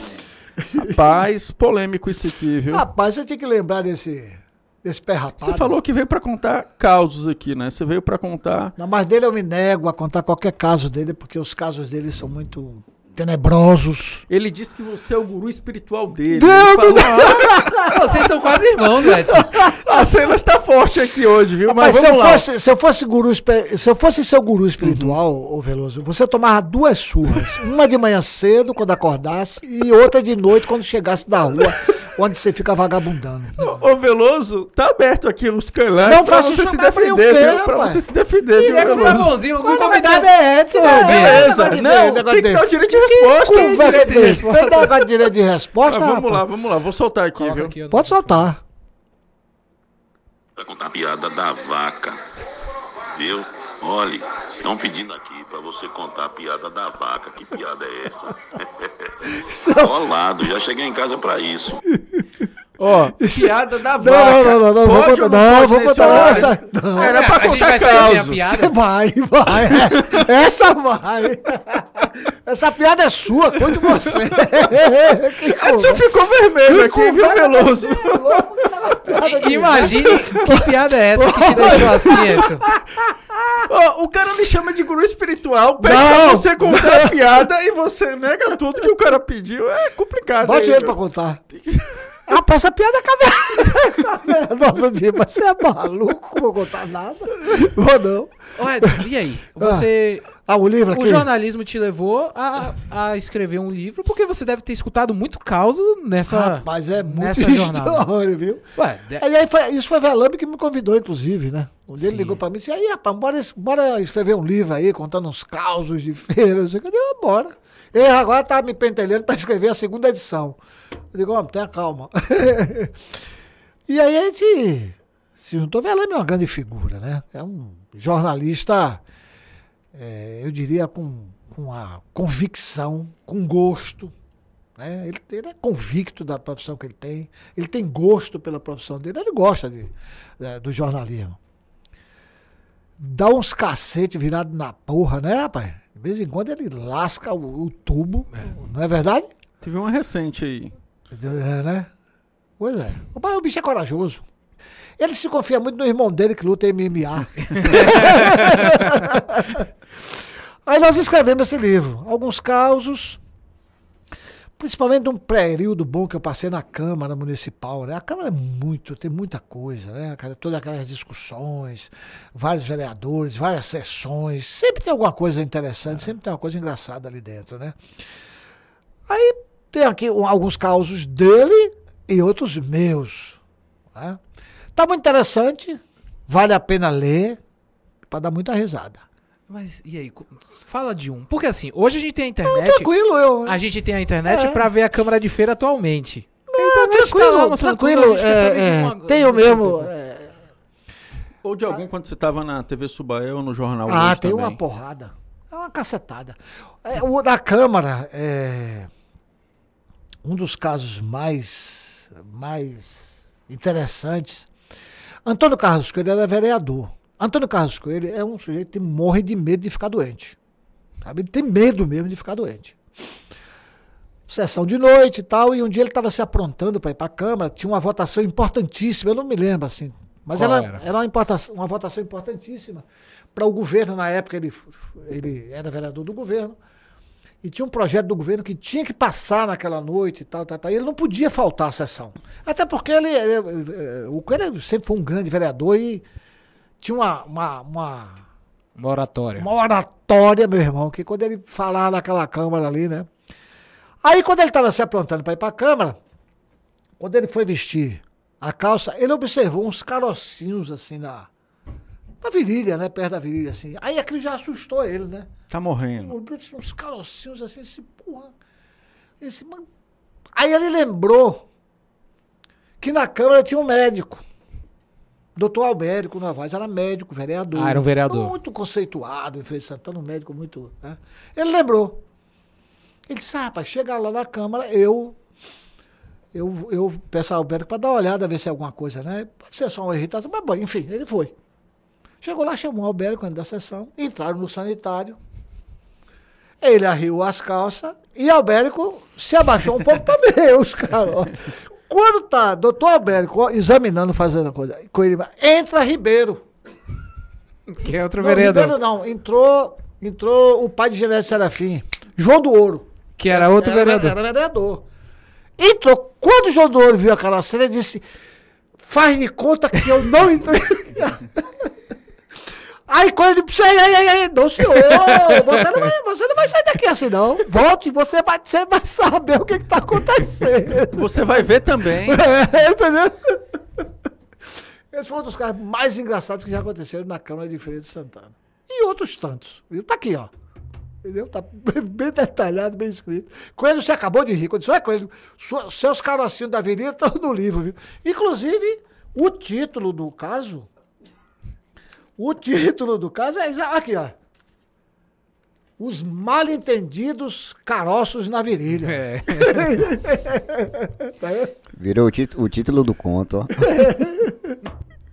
Agora, o Edson, já que você tá falando de, de, de caso aí, não sei se pode contar, um caso que você já contou pra mim uma vez, é de um, de um, de um cidadão da TV que pegou uma sacola cheio de coisa que levou da TV. Ah, a TV, a TV pra- tinha muito trote, rapaz. Era uma malvadeza terrível. O pessoal novo, né? Sem, sem... Tentaram passar um trote, inclusive, comigo. Como Valdir. assim, trote do público com a não, TV? não, não. Os- O, pessoal lá dentro. É porque mesmo. quando a gente chegou na televisão, você tinha uma parte de veteranos, porque a equipe foi misturada, claro. Você tinha uma parte de veteranos e uma parte de novatos, né? Os focas. Os focas.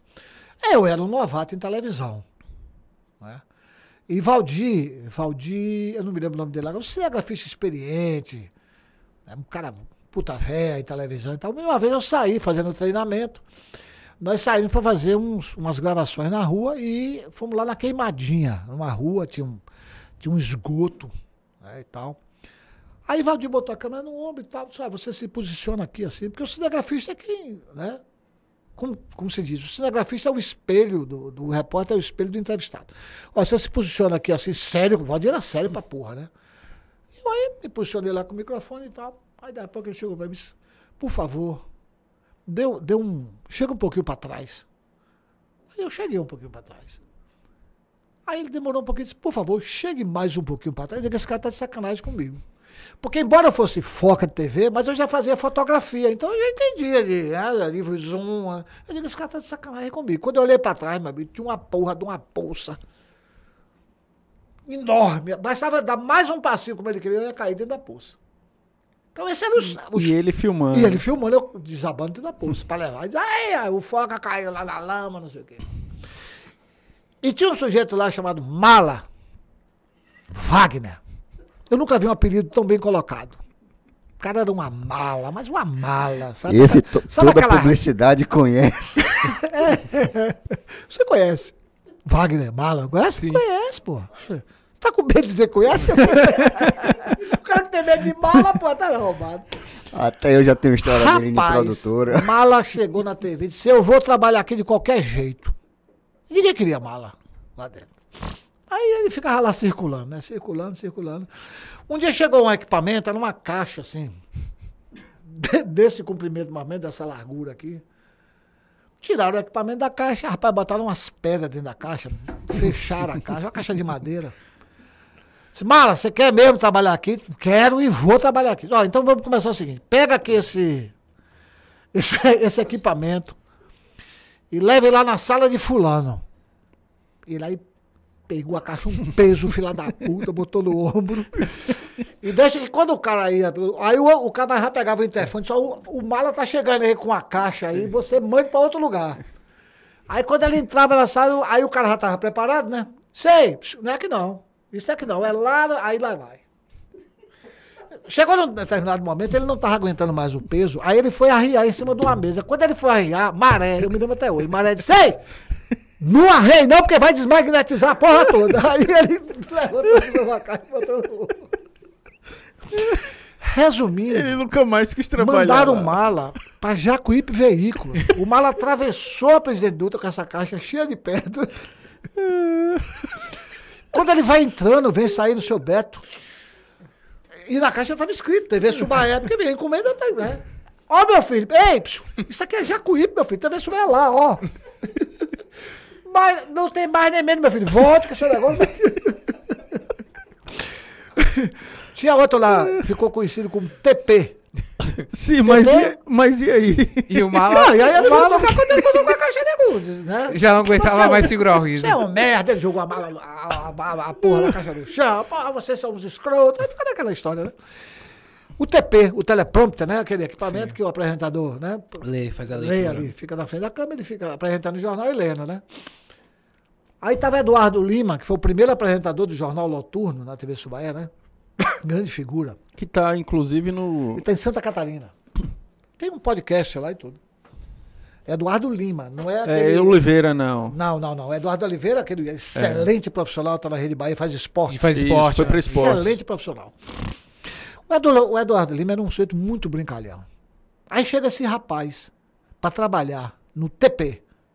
Primeiro dia, entrou no estúdio, Eduardo Lima já estava sentado, porque Eduardo Lima sentava bem antes já para ensaiar bastante os textos e tal, né?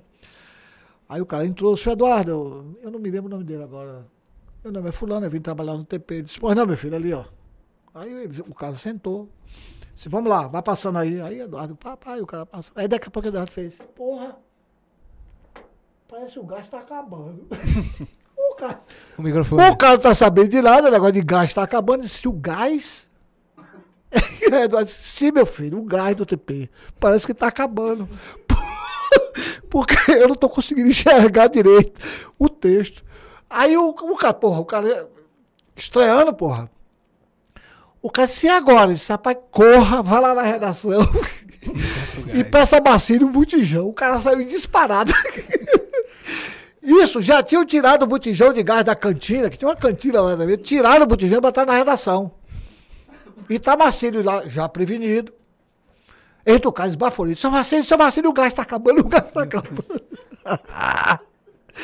Marcílio, rapaz, diga Eduardo que ele economiza essa porra, não precisa ele ficar ensaiando tanto assim, economiza o gás. Diga ele que é o último botijão, viu? O cara pameou o botijão. Digo, Rapaz, quando esse cara entrou no estúdio com o botijão de gás nas costas, não teve que aguentar esse bicho. Então era, era esse ambiente assim, sabe? Os ambientes de trote eram esses, esses trotes, entendeu? Agora, agora, antes, já que a gente ainda tá nessa na história de TV SBT, teve uma coisa que eu. Sim, você fa- mas você falou do cara, eu cont... Ah, sim, eu contei. Não, foi o do Mala. É, é o HD aqui que tá vendo. Sim. Mas teve uma que foi um, um- Ele hoje em dia tá trabalhando em rádio hoje em dia. Não sei se foi ele que contou, se foi você, do, do história que ele, ele trabalhou na TV e ele foi vender lá na Jacuípe comercial. Sem saber que era Esse, eu não esse aí era, era mais do, do comercial, eu não me lembro não, mas eu, rolou uma, história dessa mesmo. O cara era vendedor da, da, da TV e foi Porque vender na para o, pra o dono Globo, que tava o na dono- Honorato e o é, dono era o dono da, da, TV. afiliada, se ele tem empresas, ele anuncia de graça, né? Então era o caso da Jacuípe, da Noralto, né? Que anunciava de graça porque o dono da TV é Bodazil Cerqueira. Sobre o mala, Dandara disse aqui que todo mundo em feira já carregou essa mala. Ela se Dandara também Ah, aqui. Dandara. com- Ba- Ah, tem uma história fantástica do Mala com o pai de Dandara, com, com o Rogerinho. Sim. Rogerinho, Sim. Nós fomos gravar, eh, foi, foi gravar um dia um comercial na Camis Modas. Camis Modas. Eu já tinha saído da televisão e tal. E andei, eu gravei uns três ou quatro comerciais. E o Rock, Rock Tavares, que era da, da- da- Tinha uma agência, né? Ainda tem, né? As Artes Propaganda. Disse, Edson, o homem quer que você grave um comercial da. da, da lá da Camis. Camis. Não, tudo bem, eu gravo comercial. Ele disse, é, porque ele quer um estilo assim jornalístico, não sei o que, aquelas histórias, né? Fomos lá. A equipe do, de gravação do comercial, da- das artes de propaganda, eh, o, o Mala, o Rogerinho era o diretor. Aí nós gravamos lá uma primeira cena. Aí o Rogerinho disse, Mala, eu acho que a gente. Ó, deixa eu explicar aqui. Pra quem não conhece o Mala, o Mala tem uma cabeça que é uma coisa sobrenatural. É, cabeção, é. É, é uma coisa, é uma coisa absurda. Certo? Eu acho que ele ia ter um irmão gêmeo e de repente nasceram os dois juntos. Olha, fa- fazendo um parênteses, Cabeção foi proibido de entrar no próprio bar do bairro, velho. O dono do bar aceitava. E aí, em determinado momento, o Rogério disse assim: Mala, eu acho que a gente podia botar essa luz assim, assim, assim, assim. Não dá. Não, não, não, não, não dá. Eu. Não, não, eu não dirigi, eu fiquei na minha lá, né? Fiquei na minha, porque eu não, eu não tinha que me meter em direção e, porra, eu fiquei lá em pé, só ouvindo a discussão. E eles começaram realmente, a coisa começou a ficar acirrada, sabe? Rogério disse, mas rapaz, porra, vamos tentar. Não, sei o quê." não, rapaz, não dá, isso é impossível, não sei o quê. E ele botando toda a dificuldade para mudar a posição da luz. Aquele negócio rendendo, aquela discussão, começou a me estressar aquilo, né? Aí eu cheguei pacientemente, eu disse, vocês me dão licença eu dar uma opinião? Aí eles pararam a discussão e disse, Mala, tu acha que depois que uma mulher consegue parir você, existe algo impossível nesse mundo? ah, meu irmão, não prestou. Ele se picou da Foi uma merda. Foi uma merda federal. Mas finalmente que nós conseguimos mudar a luz e continuar o- trabalho. Diga. E, e teve Carlos Silva aqui que falou assim: lembre a Edson. Carlos Silva? Foi. Lembre a Edson que foi Sidney TP, Ah, Sidney TP. irmão de Cedelson do Master. Isso. É, é, irmão do Cidelson, do, do, do Controle Master. É. É, Sidney TP, ele era motorista na Rádio Subaé e tal, e arrumou esse trabalho lá de, no TP. Exatamente. Sidney TP. Ele, bem lembrado, bem lembrado. Que é fazendo o contexto do, do rapaz ali do, do botijão, foi esse? Foi esse. É. Sidney TP foi o que carregou o botijão. é muita Você onda. sabe que essas. Será que isso ainda acontece na TV Subai hoje em dia? Rapaz, eu não jeito, sei, né? eu não sei. Sinceramente, eu não sei. Eu, Edson, na, não na- você participou um período, eu lembro disso, que teve, eu acho que posso estar enganado ou não, me corrija aqui, na TV Olhos d'Água.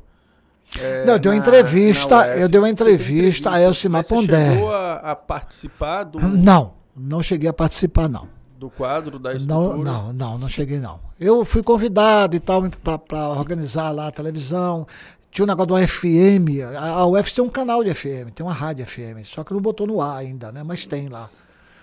Isso tem muito tempo, né? Sim. E eu fui convidado, o reitor ainda era Zé Carlos. É, então fui convidado, um a gente tempo. conversou e tal, mas não chegamos num, nos finalmente, não. Entendeu? Você, no caso, é, passou pelo jornal impresso, não foi? Onde você Foi, começou? Jornal Impresso eu passei. Feira Hoje, o extinto Jornal da Bahia, o extinto histórico Jornal da Bahia, né? Que teve aquela briga, aquela arranca-rabo com a Com CM. a CM. É, Jornal à Tarde. Foi Feira Hoje, o, o- o Jornal da Bahia e o Jornal à Tarde. Os impressos. Primeiro que eu me lembro agora, o HD aqui. Depois TV. Ou Depois pra rádio. antes, é isso. Depois foi rádio rádio. primeiro? É, foi, foi Antares FM. Antares eu comecei fazendo noticiário, aquele noticiáriozinho de FM. Depois eu propus a César Rico a gente fazer um programa jornalístico, ele aceitou, nós fizemos e tal, um programa jornalístico durante algum tempo. né? Em qual desses rendeu mais causos? Já que a gente está falando de causos.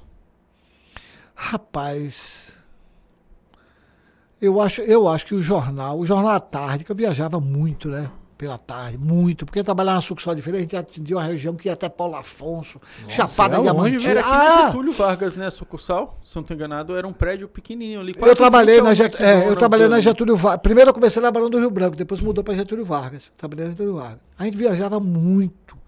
E tinha muito. Teve, teve, um, teve um, um episódio é, tragicômico da tarde, por esse negócio de viagem. Uma vez me passaram uma pauta.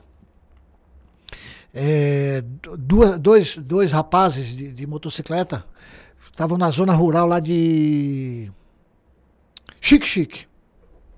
Chique Chique fica a 500 quilômetros de Feira de Santana. Depois de Irecê, na beira do São Francisco, do Rio São Francisco. E aí me passaram a pauta que esses dois rapazes de motocicleta na zona rural eram comerciantes de carne de boi, foram assaltados. Os assaltantes atiraram nos dois, um morreu no local, o outro levou tiros, mas ficou ferido e foi dado como morto pelos bandidos, né? Aí encontraram, pegaram o ferido, levaram para o hospital. Dois dias depois, uns caras encapuzados entraram no hospital e mataram o que tinha sobrevivido. É uma coisa bárbara, né? Bárbaro mesmo. Aí me deram a pauta pra ir em Chique Chique e tal, pra fazer essa matéria. Eu fui. Saímos daqui, eu, o Reginaldo Pereira, na época o motorista era um sujeito chamado Aquino. Aí fomos. Aí tem dois casos. né? Aí chegamos em Chique Chique, logo na entrada da cidade tem o fórum. Eu digo, bom, passar logo aqui, porque aqui eu já pego, com, com o Ministério Público, com o promotor, já pego logo Uma versão oficial. né, a versão oficial e tal, tal, tal. Aí entrei, tá, o promotor contou tudo, me deu tudo, pá, pá, pá, pá. A quadrilha eram cinco pessoas. Eu disse, e, e a quadrilha já foi identificada? O promotor disse, já sim, são quatro policiais e o delegado de polícia. Eu disse, como é a conversa? Falou sério. Eu disse, "Co- doutor, eu não entendi. São quatro policiais e o delegado, o delegado da cidade. Aí eu olhei para Reginaldo, né? Reginaldo, eu digo, sim, mas eles estão na cidade? Ele disse, não, eles foram afastados e tal. Agora, eu soube que o delegado está na cidade de Paulo Afonso. Foi transferido para lá. Enquanto termina aqui o inquérito. Ah, o os policiais foram foram afastados, e o delegado... transferido para a cidade de Paulo Afonso. Tanto que eu liguei. Eu, eu falei com o delegado por telefone, né, em Paulo Afonso. Eu liguei para ele e tal, falei que estava fazendo a matéria, se ele tinha alguma coisa em defesa dele. Mas foi uma coisa tão. coisa que. Como a quadrilha- os policiais não estavam na cidade, o delegado estava em Paulo Afonso, aí não tinha mais o que fazer na cidade. Nós voltamos do fórum. Meu amigo, foram mil quilômetros de bate e volta. É brincadeira? Mil quilômetros. Digo, Aqui eu não vou ficar. Né? Você vai ficar na cidade que tem uma quadrilha aqui, são quatro policiais e um delegado? Porra. chique, chique, lá no fim do mundo. não vou ficar, não. Aí nós voltamos. Depois ali só tem o Rio São Francisco. Ah, pois é. E naquela época era balsa, não tinha nem a ponte. A ponte foi feita agora. E outra foi Barreiras. Porque eu cheguei, no, é eu cheguei numa situação. Mas só pra fechar, foi eles mesmo, Edson? Você chegou Foi, a foi, apurar foi, foi, foi. depois, Não, tava tudo tava certíssimo. Como, como se diz no jargão policial, o serviço estava todo derrubado. O serviço estava todo derrubado.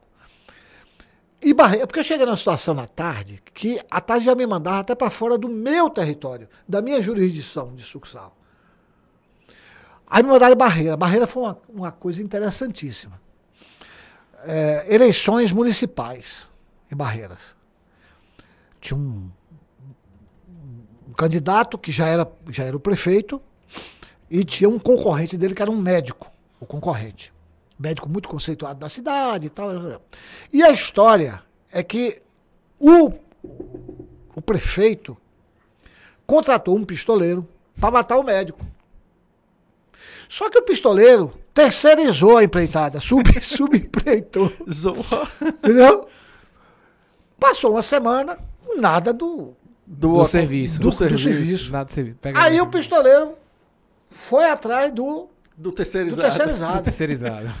Se quando chegou lá o terceirizado, ah, não, eu, eu não, eu não vou, eu não, não, não quero mais o serviço, não, não me interessa mais, não. Disse, rapaz, não lhe interessa? Não.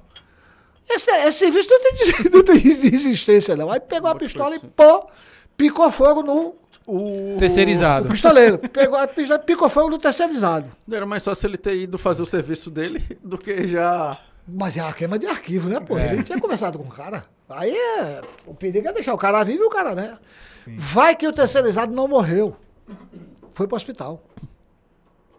Aí qual era a missão da gente? Fazer essa matéria. Entrevistar o terceirizado, o prefeito e todo mundo. Só mandava uma coisa boa É, pra você. Aí né? fomos pro hospital, conseguimos falar com o terceirizado, e tal, até fotografia ele permitiu e tudo, e tal, tal, tal, e vamos atrás do, Pistoleiro. suspeito. Não, que pistola, atrás do suspeito, Ah, que era o prefeito. Polícia é pra ir atrás O do- médico, o médico acusou, vamos atrás do prefeito. Só que o, o prefeito era da cidade vizinha à Barreira, não era exatamente Barreira. Qual cidade? Luiz Eduardo, Angical. Cotegipe, É uma, uma cidade, eu não me lembro. Era 30 quilômetros. Santa Rita de Cássia. Eu acho que era Angical, então. Isso, nessa brincadeira, a gente já tinha. Já, a gente tinha chegado em Barreiras meio-dia de um dia, a gente já estava no outro dia de manhã. Isso, as rádios Barreiras. Tinha uma equipe do Jornal à Tarde apurando tudo. O pessoal já tava de olho em cima de vocês. A gente já estava, bicho, sabe? Tenso. Celebridades. Vocês eram celebridades. Eu, na verdade, tenso, já casado, pai de filho, aquela coisa já tenso.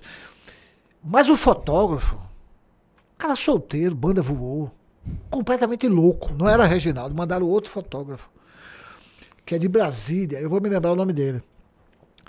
O cara não tava nem aí, nem ia chegando. Eu digo, nós vamos ter que ir nessa cidade. Meu amigo, quando eu disse assim, nós vamos ter que ir nessa cidade, o motorista do jornal desabou a chorar. Eu não quero morrer, não quero morrer, pelo amor de Deus, pelo amor de Deus. Vou matar a gente, não vou arranjar gente desse fim de mundo, vou enterrar, jogar dentro do rio. Rapaz, o cara surtou dentro do carro. Surtou. Já saindo pra, pra essa cidade, né? Aí eu mandei ele parar, eu digo, rapaz, para aí, porque eu fiquei até com medo de acontecer um acidente. Ele, para, para, para aí, para aí. Rapaz, ó, vamos fazer o seguinte, fica aí. Eu vou Com fotógrafo. fotógrafo. Fica aí, porra. Na volta a gente lhe pega e tal. tal. Não, mas eu sou motorista, eu tenho que cumprir minha obrigação. Eu digo, rapaz, fica aí, rapaz. Ele tinha que se decidir, né? É. Agora libera a gente, né, velho? Que eu tenho que. É. Eu acho que ele não queria ficar sozinho. E finalmente que a gente, a gente foi e tal. Claro, o prefeito se escondeu, não deu entrevista a gente e tal. E o último contato a gente foi com o chefe de gabinete, né? Que a gente perguntou ao chefe, ah, eu não sei onde é que ele tá. Aí o fotógrafo disse, mas você é chefe de gabinete, não sabe do prefeito. Tá que porra de chefe de gabinete? Eu disse, Calma, moça. Aí o, o chefe de gabinete pegou um papel, uma caneta, e disse assim, bota aqui Seu telefone. o lugar que você está. Aí o fotógrafo não, entrou, né? não. O fotógrafo entrou, não. Vai tipo uma porra que eu não vou dizer onde é que eu tô. Bota aqui o nome do seu hotel, por favor. E nós saímos de Barreiras, meu amigo. Eu me lembro que eu fechei a conta do hotel e nós saímos de Barreira no outro dia, tipo assim, duas, duas e meia da manhã, da madrugada. Tinha um vigia no hotel Ele abriu, eu, já, eu paguei de noite logo, paguei logo tudo, né? E aí a gente, ó. Porque o, o editor, na época, disse, ó, saiam de manhã cedo, porque a matéria vai sair amanhã. Nós vamos publicar amanhã. E na época já tinha tarde online, né? Não precisava esperar o jornal chegar lá, né? Porque o jornal chegava lá 10, 11 horas da manhã. Mas tinha tarde online. Ele disse, você se pique logo de manhã cedo que a matéria vai sair amanhã. E aí o pessoal já vai ler na tarde online logo cedo e tal, tal, tal, tal. Aí nós saímos duas, duas e meia da manhã, mais ou menos. Porque isso pode potencializar as emoções e tal, entendeu? O cara vê a matéria, É, vê uma é. porra daquela. Foi uma página inteira do jornal, a pistolagem no, oeste. O, o Edson, e nesse período aí, como é que era? É, você passava uma parte do texto para a equipe em Salvador, por telefone, era, É, já tinha não, naquela internet, época a é gente que já tinha fax. Você passava por fax? gente fazia o texto e fax. E foto, é, o jornal tinha um equipamento, chamava telefoto. né? Você levava aquele equipamento. Se bem que na época a gente já transmitia via internet. É, você disse que tinha o. É, já tinha, um, online, já tinha um online já. Ah, entendi. A tarde online. É, agora, quando não tinha internet, o Mas ama- ainda assim, a- a- se a conexão muitas vezes aqui já era ruim, imagine lá em É, Barreiras. não, pra às você- vezes, às vezes dava problema de conexão mesmo. Às vezes dava Pra problema. você Mas, mas, encaminhar, é, eu me lembro foto, que a gente mandar outras viajava com os coisas. notebooks, aí a gente já fazia ali e tal. A gente já usava internet. Agora, quando não tinha internet, a gente mandava via fax. Eu já trabalhei com Telex, vocês não alcançaram Telex. Porra. Não. Eu Telex peguei era- o fim do fax. Eu lembro de pequeno. Eu acho que o se eu mandei na minha vida foi um fax só. Telex era, uma, dificuldade. é, Telex era uma máquina da Embratel, tipo uma máquina de datilografia, tá? Tinha um, negócio para discar, tipo telefone. Aí você discava o número ali, você datilografava ali e ela já ia transmitindo Para aquele número para correspondente. aquele número que você ligou. Então a gente ligava para o jornal, entendeu? A máquina ela ligava sozinha, quando ela recebia a, A a mensagem. mensagem ela ligava sozinha, aí você ia datilografando ali a matéria, pá, pá, pá, pá, e já ia. E tinha uma mala, que era o equipamento chamado telefoto.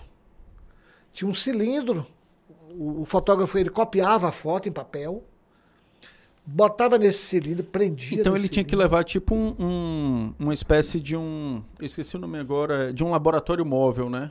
Dos químicos ali, para ele poder. Ah, não, no lugar. Não, não, não. No Não? lugar que ele, ele só podia. Aqui, ele tinha que chegar em feira, para ele usar o laboratório, revela, copiar a Ah, foto. isso aí ele fazia em feira, Ah, no fazia em caso. feira, é. Essa foto aí do É, envio era não em tinha feira. como ele fazer. Não era lá de Barreiras, não. A não ser que ele, no lugar tivesse um colega, um fotógrafo, que geralmente essas cidades têm um fotógrafo, então aí a gente revelava, ele revelava. Então o tomar cara- o equipamento É. aí lá em Barreiras, por exemplo, fazia todo É, sentido, né? Aí ele, ele enrolava a foto nesse cilindro, né?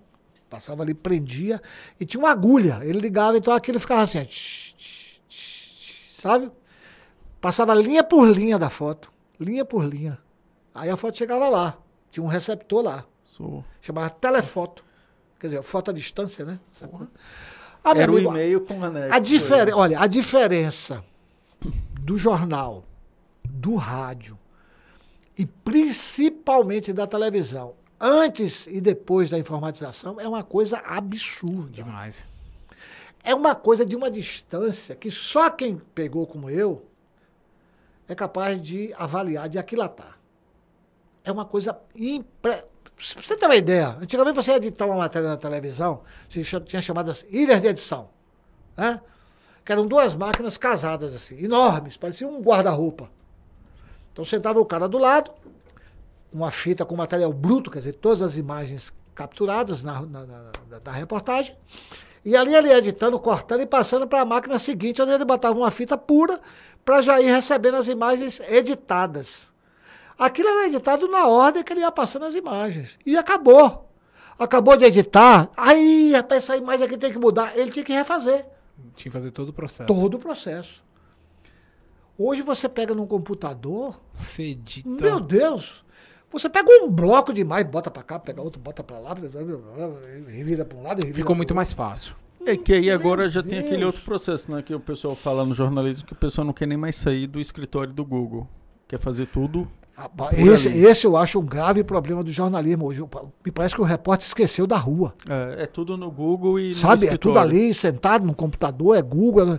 Eu, eu- sabe? E você perde a sensação da coisa. Você escreve pelo que você tá vendo. Rapaz, terceiro. o repórter, em determinadas situações, ele é testemunha do acontecimento. Ele é testemunha do fato. Ele tem que estar na rua. Ele tem que estar lá onde está acontecendo. Onde aconteceu. Ele tem que ter a apuração dele. Não é? Você vê a reportagem policial, por exemplo. Eu fui repórter policial. É o setor do jornal que é melhor para você aprender a escrever. Sim. É a reportagem policial, porque ela tem toda uma arrumação que segue direitinho as técnicas da chamada pirâmide invertida né, do jornalismo. Eu fui repórter policial e eu me lembro que, que na época, o chefe de reportagem disse: você vai ser repórter de polícia, você não vai ser repórter da polícia. Você hoje pega aí um site, uma coisa, você lê uma, uma, uma matéria policial, é um, é um BO, é um boletim de ocorrência da polícia, porra. É. Segundo a polícia, segundo o delegado, o cara não vai mais em campo, o cara não entrevista ninguém, não procura um- uma testemunha, mesmo que seja em off, sabe? Não futuca aqui, não futuca ali, entendeu?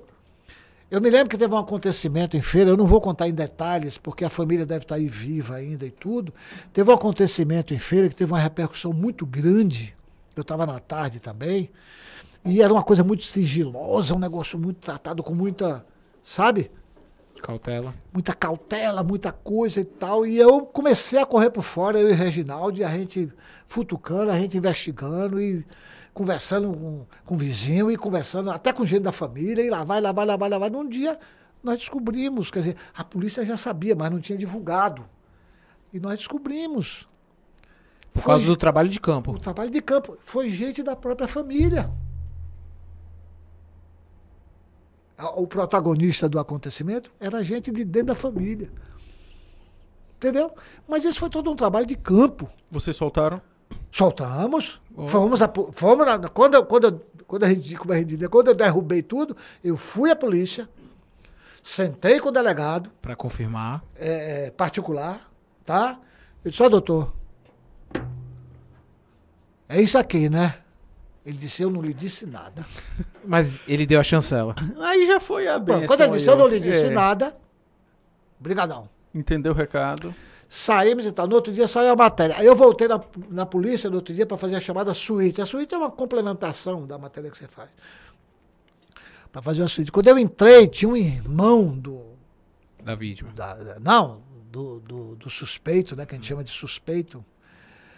É, o cara só faltou me bater. Eu disse, eu acho que o senhor devia conversar com o delegado. Não converse comigo, converse com o delegado, que é quem está investigando. Mas você botou no jornal. Converse com o delegado. Vá lá na sala dele e tenha uma conversa particular com ele. Ele foi, entrou na sala, quando ele saiu, já saiu outra pessoa. Então vamos para a rua, jovens repórteres e jornalistas. Diretor, pode ir? O... Nossa segunda publi da noite aqui. Rapaz, essa audiência já deve estar caindo um bocado, hein? Nada, que isso. Com essa conversa longa. Oh, o pessoal gosta. Tá bom. Vamos lá, diretor. Posso tomar minha cerveja aqui? Pode, Pode, sim, fica fique à vontade. Vai, Diego. Já tá. Vamos lá. Gente, está de volta o maior evento de inovação de Feira de Santana. O Sebrae Feira vai estar realizando agora no iniciozinho de novembro, do dia 7 ao dia 12, o maior evento de inovação. É a semana de inovação. Você está vendo aparecendo aí na tela. Aprenda a posicionar o seu negócio no futuro. Saiba quais são as últimas tendências do mercado, como utilizar o metaverso e o mundo online a seu favor. Participe dos painéis sobre empreendedorismo e educação inovadora e muito mais. Também não sabe como participar? A gente tem uma landing page, ela vai aparecer aí na tela com o link para que você possa ter acesso à programação, aos conteúdos, mas principalmente se inscrever. Corre por conta de que eh, as inscrições elas têm vagas limitadas e você poder participar disso. Outra coisa, encaminha para o seu amigo, encaminha para sua amiga que faz sentido, eh, que você entende que é interessante para eles, para que eles também participem. Faça sua inscrição. Para mais informações, entre em contato pelo WhatsApp. É o 75 991 480989. Esse evento, a gente tem que frisar aqui, é uma realização, Edson, do ecossistema de inovação de Feira de Santana, da Prefeitura de Feira e do Sebrae. É esse Nossa, o muito recado? obrigado. Esse foi o Me recado. diz uma coisa, aí nesses comentários eu pergunto, tem um sujeito aí chamado Dante? Dante, ele disse o seguinte de você: que homem. Ele disse o quê? Que Ele homem. falou só isso. Ah. Que homem. Esse vagabundo é meu filho, é um dos meus filhos. Tá aí o recado Beijão dele. de papai, Ele papai ama. Entendeu? É, e aí... Vá, vá. Ô, Edson, Ei, foi o jornalismo. tamo do meio pro fim. É, do Fala meio isso, pro fim. Edson. Já, pra encerrar um pouco, a gente, só quero te, me posicionar, que você me posicione uma coisa. Foi esse protagonismo no jornalismo que te encaminhou pra você começar a ser secretário de governo? Rapaz, eu acredito que sim, né? Porque eu, eh, no governo Tarcísio eu fui secretário de comunicação, Foi. então tinha a ver com, com desempenho no jornalismo. No governo de Colbert agora, primeiro eu fui secretário de cultura, mas depois ele terminou me levando para Comunicação. comunicação. Mas vamos falar da, da Secretaria de Cultura. Deixa eu Tudo até aproveitar aqui, só esse adendo, é porque tem uma pergunta aqui da Fire Studio, um salve pro pessoal da Fire Studio, que esteve aqui com a Já gente, esteve aqui. da empresa de animação, e eles falaram o seguinte, como foi sua passagem, e ainda eles perguntaram aqui, querem lhe apertar, se você tinha autonomia. Na Secretaria. Porque. Qual, qual secretaria? Cultura? De cultura, Ah, cultura, cultura. cultura. porque os meninos da Fire Studio é o estúdio de animação de Feira de Santana. Rapaz, veja bem, o secretário em si, ele nunca tem autonomia. Isso é bom ou é ruim? Não, mas deixa eu explicar. Onde é, onde é que esbarra a autonomia do secretário? No Fazer prefeito? despesa. Entendi. Legalmente, isso não é questão de fulano é centralizadora, não é isso. Legalmente, por lei, só quem pode autorizar despesa é o prefeito. Entendeu? O secretário não pode. Suponha que eu queira fazer um, um show em Feira de Santana. E aí me deu na ideia, ah, vou fazer um show ali, blá, blá, blá, blá, custa 50 mil tudo e tal. Eu vou lá, assino tudo, não, não sou eu, não, não posso. Eu tenho que levar o prefeito, eu tenho que convencer o prefeito daquilo, entendeu? Principalmente em números. O prefeito pergunta logo, quanto custa? a primeira pergunta, quanto custa? Entendeu? Então eu tenho que convencer, convencê-lo, eu tenho que estar tá, tá, tá. Essa é a primeira coisa que esbarra a autonomia. Segunda coisa, não vamos ser hipócritas, vamos ser muito transparentes. Um governo, ele tem um lado técnico, ele tem um lado político, Sim. Certo? O que, que pode barrar a autonomia do secretário? O lado político. Além do lado técnico na questão da despesa, o lado político. Eu posso levar uma proposta para o prefeito que ele diga, olha, isso não me interessa. O que, por exemplo, na secretaria? Rapaz, esse evento aí eu já vi não sei quantas vezes, não dá público.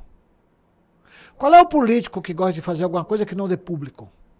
E isso eu dizia a várias pessoas, artistas, produtores, promotores de eventos, eu sempre fui transparente, assim, rapaz, vocês precisam se unir, vocês precisam criar força, vocês precisam levar público. Claro que tem a política de formação de público, lógico, eu sei disso e tal, tá? Mas em, em- em várias situações, eu não quero entrar em detalhes, porque isso não é problema meu, não era como secretário de Cultura e não é hoje como jornalista. Em várias situações, o que é que você? Você tem segmentos em Feira de Santana que são extremamente divididos. Eles não conseguem se entender. Quando tem uma política só, ou deveriam ter uma única política. Entendeu? Quando você diz segmento, segmento empresarial Não, segmento cultural, gestão? segmento Ah, artístico, entendi. cultural. Eles sabem disso. Eles sabem do que eu estou falando. Eu cansava de gente, se unam. Chegava o negócio lá, a Secretaria de Cultura liberava. Eve- Não, evento de fulano eu não vou, não. Mas não é de fulano. Esse evento é da política de vocês. É da cultura local. É da cultura local. Não, e até da política, né? Você, a política que eu falo é política partidária, não política. Sim. Né? É porque você. Entendeu? Então, isso era uma dificuldade tremenda que, que eu enfrentava na secretaria. Essa, esses, esses. Eu não sei se eram Esses digamos ciúme, assim. racha, o diabo que é, mas isso dificultava muito. Aí tinha uns que perguntavam assim para mim: a prefeitura é, fina- ajuda, financia como é, a, a marcha Para Jesus. para Jesus, dos evangélicos. Eu digo, você já viu quantas pessoas vão à marcha para Jesus? Qual é o político? que eu já fui, Qual é o né? político que não quer ver aquela Getúlio Vargas daquele jeito? Agora, sabe por que, que vai aquele monte de gente? Porque as igrejas se unem. São engajados. As, igre- as igrejas se engajam, se unem, e vocês não se unem. Porque se observar, não é a marcha da igreja A ou da igreja B? É a marcha É, para marcha- Jesus. É uma marcha dos evangélicos. Exato. Mas ali tem várias denominações. Não, e aí eu vou, eu vou na micareta, porque a minha- a quando eu fiz essa introdução era pra perguntar, você esteve à frente da micareta. Micareta é uma das coisas mais difíceis É de isso. você realizar nessa terra. É- É, é- uma das grandiosas festas que Feira de Santana tem, a micareta. Ah, a primeira micareta do Brasil. Rapaz, é uma festa eminentemente popular. Você vê gente de tudo quanto é raça, de tudo quanto é cor, de tudo quanto é tribo, de tudo quanto é situação financeira, tá ali brincando. Não tem coisa que. Olha, rapaz, eu ficava emocionado quando eu chegava, olhava, subia no trailer, via aquela avenida. Sabe? Gente. A diversão do o povo se distraindo, dançando numa avenida, na rua, meu irmão. Mundo de gente. Democrática, viu? Então, meu Deus do Muito céu. democrática essa Meu festa. Deus do céu, você tinha tudo ali. Entendeu? A micareta é a grande festa de Feira de Santana, rapaz. É uma festa popular, engaja demais. Agora é uma festa dificílima de fazer, amigo. Muito difícil.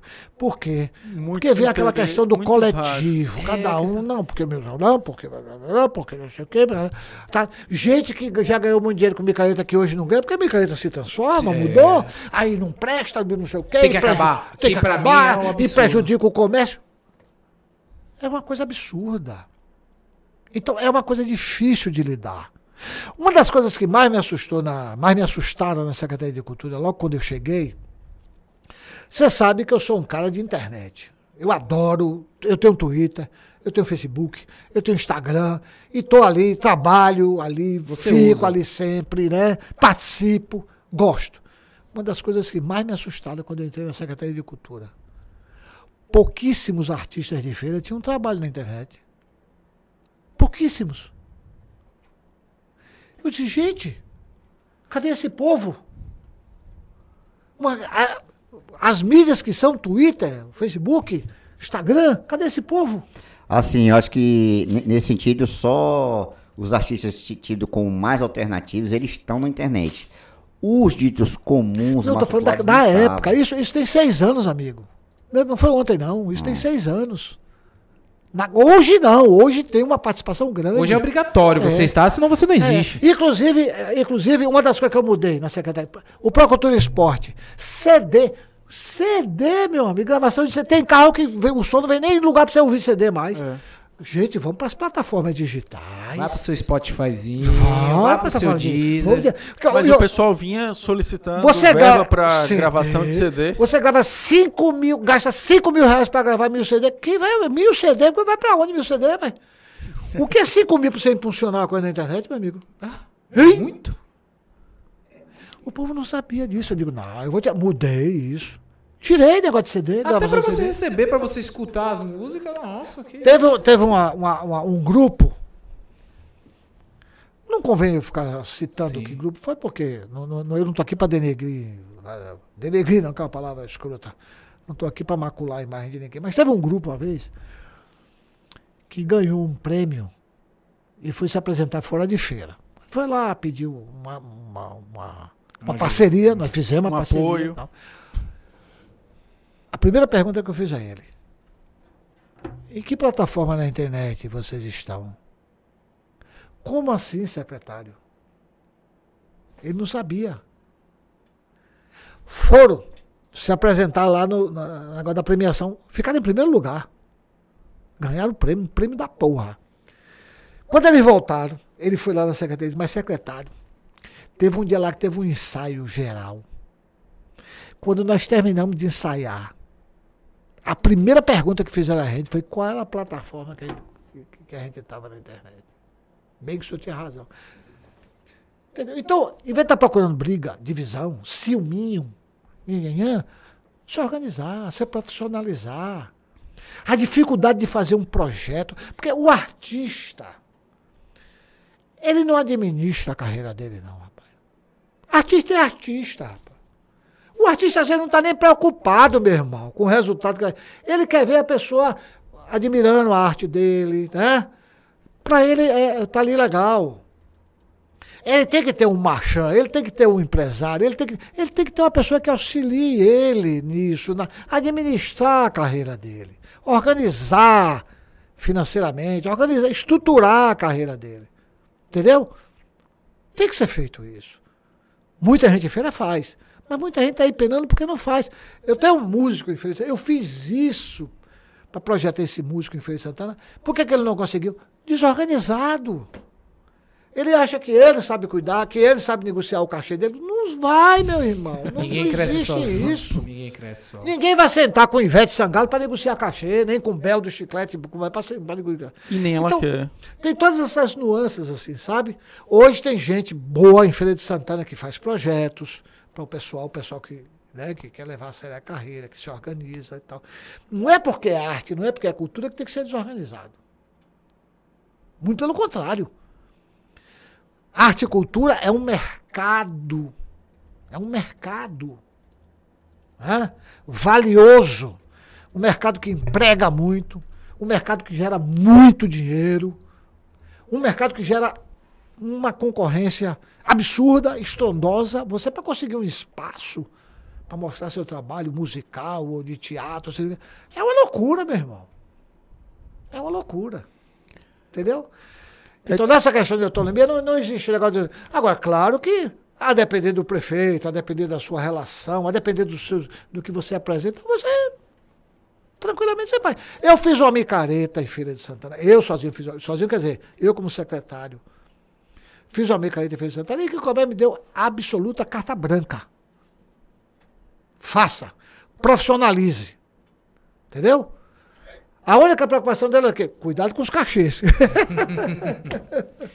É, e sobre micareta, a gente tem aqui algumas falas de, de Lisimar Santos, que ele diz o seguinte: a micareta em feira já morreu.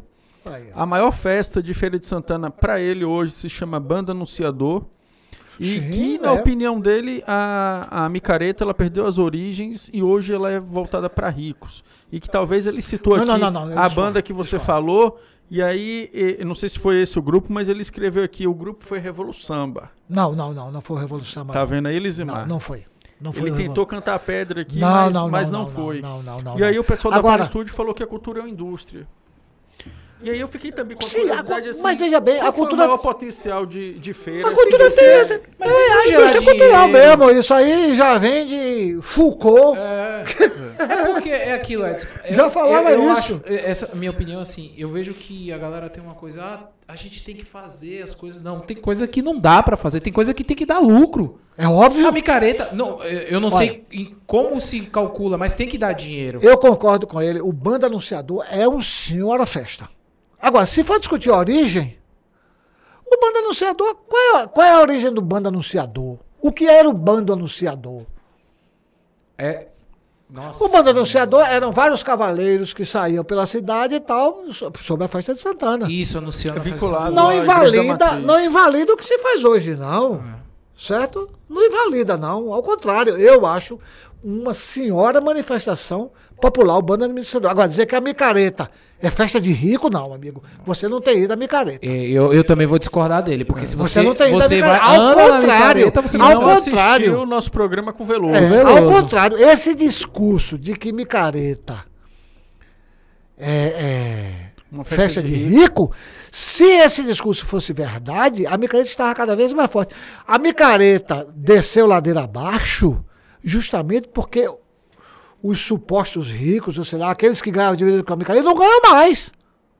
Não ganham mais. São pouquíssimos hoje os empresários envolvidos diretamente com a festa. Já, já houve muito mais empresários envolvidos. Entendeu? Ao contrário, hoje a Feira de Santana tem uma micareta extremamente popular. O fato de ter um, dois, ou três, ou quatro camarotes não significa nada. Não invalida a festa não inteira. invalida de jeito nenhum. De forma nenhuma. Eu vivi na Secretaria de Cultura Micareta, vivi os bastidores da Micareta, fiz grandes mudanças nos bastidores da Micareta. Tá certo? A, a Micareta 2019 já estava tomando outro rumo, inclusive quando eu botei de dia a festa, já estava tomando outro rumo, já tava, a gente já estava num processo de resgate De como era. de como era a festa. A Polícia Militar teve uma participação brilhante na questão da segurança, quando instalou aquelas câmeras de reconhecimento facial. A plataforma a também. plataforma, porque a segurança é essencial numa Eu lembro festa que isso dessa. era sempre uma das falas. Ah, micareta mata, micareta Violenta. mata. Violenta. Agora eu lhe pergunto, Quantas pessoas faça um levantamento das últimas 10 micaretas de feira, as 10, e veja quantas pessoas morreram. no circuito? No circuito ou fora dele, durante o período de micareta. E faça um levantamento dos últimos 10 anos, quantas pessoas morreram em Feira de Santana, quantas pessoas foram assassinadas em feira, fora do período de micareta. Não tem nem graça isso. Então, amigo, eu concordo com você do bando do anunciador. Agora, discordo radicalmente de você dizer que a micareta é uma festa de rico. Não é. E a gente tem que parar com esse negócio de denegrir a micareta. Puxa, rapaz, é uma campanha horrível, é o que eu digo. Eu não entendo uma qual é essa ideia. festa, Nem eu. Movimenta o mercado, o, o comércio, Mas movimenta é- a cidade, amigo, O que eu movimenta sempre me tudo. pergunto é quem ganha com, digamos assim, a supressão da micareta. Porque provavelmente, se você tem interesses contrários à realização da festa, é, porque tem uma parcela. O que eu acho engraçado é que tem Que empresário que, coisa. tem empresário que queima a micareta, mas durante a micareta bota propaganda da empresa dele hidroelétrica. Eu não entendo. Eu digo, "Ô, irmão, eu disse a ele. Eu digo, irmão. que tem gente que queima a você micareta queimando, e tá na você rua. tá queimando sua marca. Ô Edson, tem gente que fala mal da micareta e ou você passando na avenida. Opa, o que, que você. Ô, a micareta não era ruim? O que, que você tá É. fazendo aqui? Olha, eu vi, 2019, eu não sou de ficar em camarote. Como secretário, eu não era de ficar em camarote. Eu circulava pela avenida. Eu circulava. Eu ouvia os artistas, entendeu? E eu vi muita. Rapaz, a festa tá voltando. Não tinha recuperado tudo, não. Não tinha recuperado tudo, não. Não vou bater no peito e dizer, não, não. Não. Ainda tinha muito a resgatar. Muito a resgatar. Tanto que tinha todo um planejamento para 2020 infelizmente a pandemia não permitiu. Mas tinha, a gente já estava resgatando. Não, e eu tenho que dar parabéns a você, Edson, por uma coisa que eu lembro na época. Você foi pra Salvador dar Várias- entrevista no meio do carnaval. De- exatamente. curtir a micareta de feira. Passei o carnaval, passei o carnaval em Salvador, visitando os colegas lá de meios de comunicação. E por incrível que pareça, todos quando a gente chegava, micareta de feira, micareta de feira. Fizemos o lançamento em Salvador. Aliás, teve uns bobões aqui que criticaram o lançamento da micareta em Salvador. Rapaz, nós entramos num circuito em Salvador, nós entramos num circuito de, de eventos realizados pelo Shopping da Bahia, o antigo Iguatemi. Sim. O, o Everton Visco, que é o superintendente do shopping, ele colocou a micareta de feira no circuito desses eventos dentro do shopping.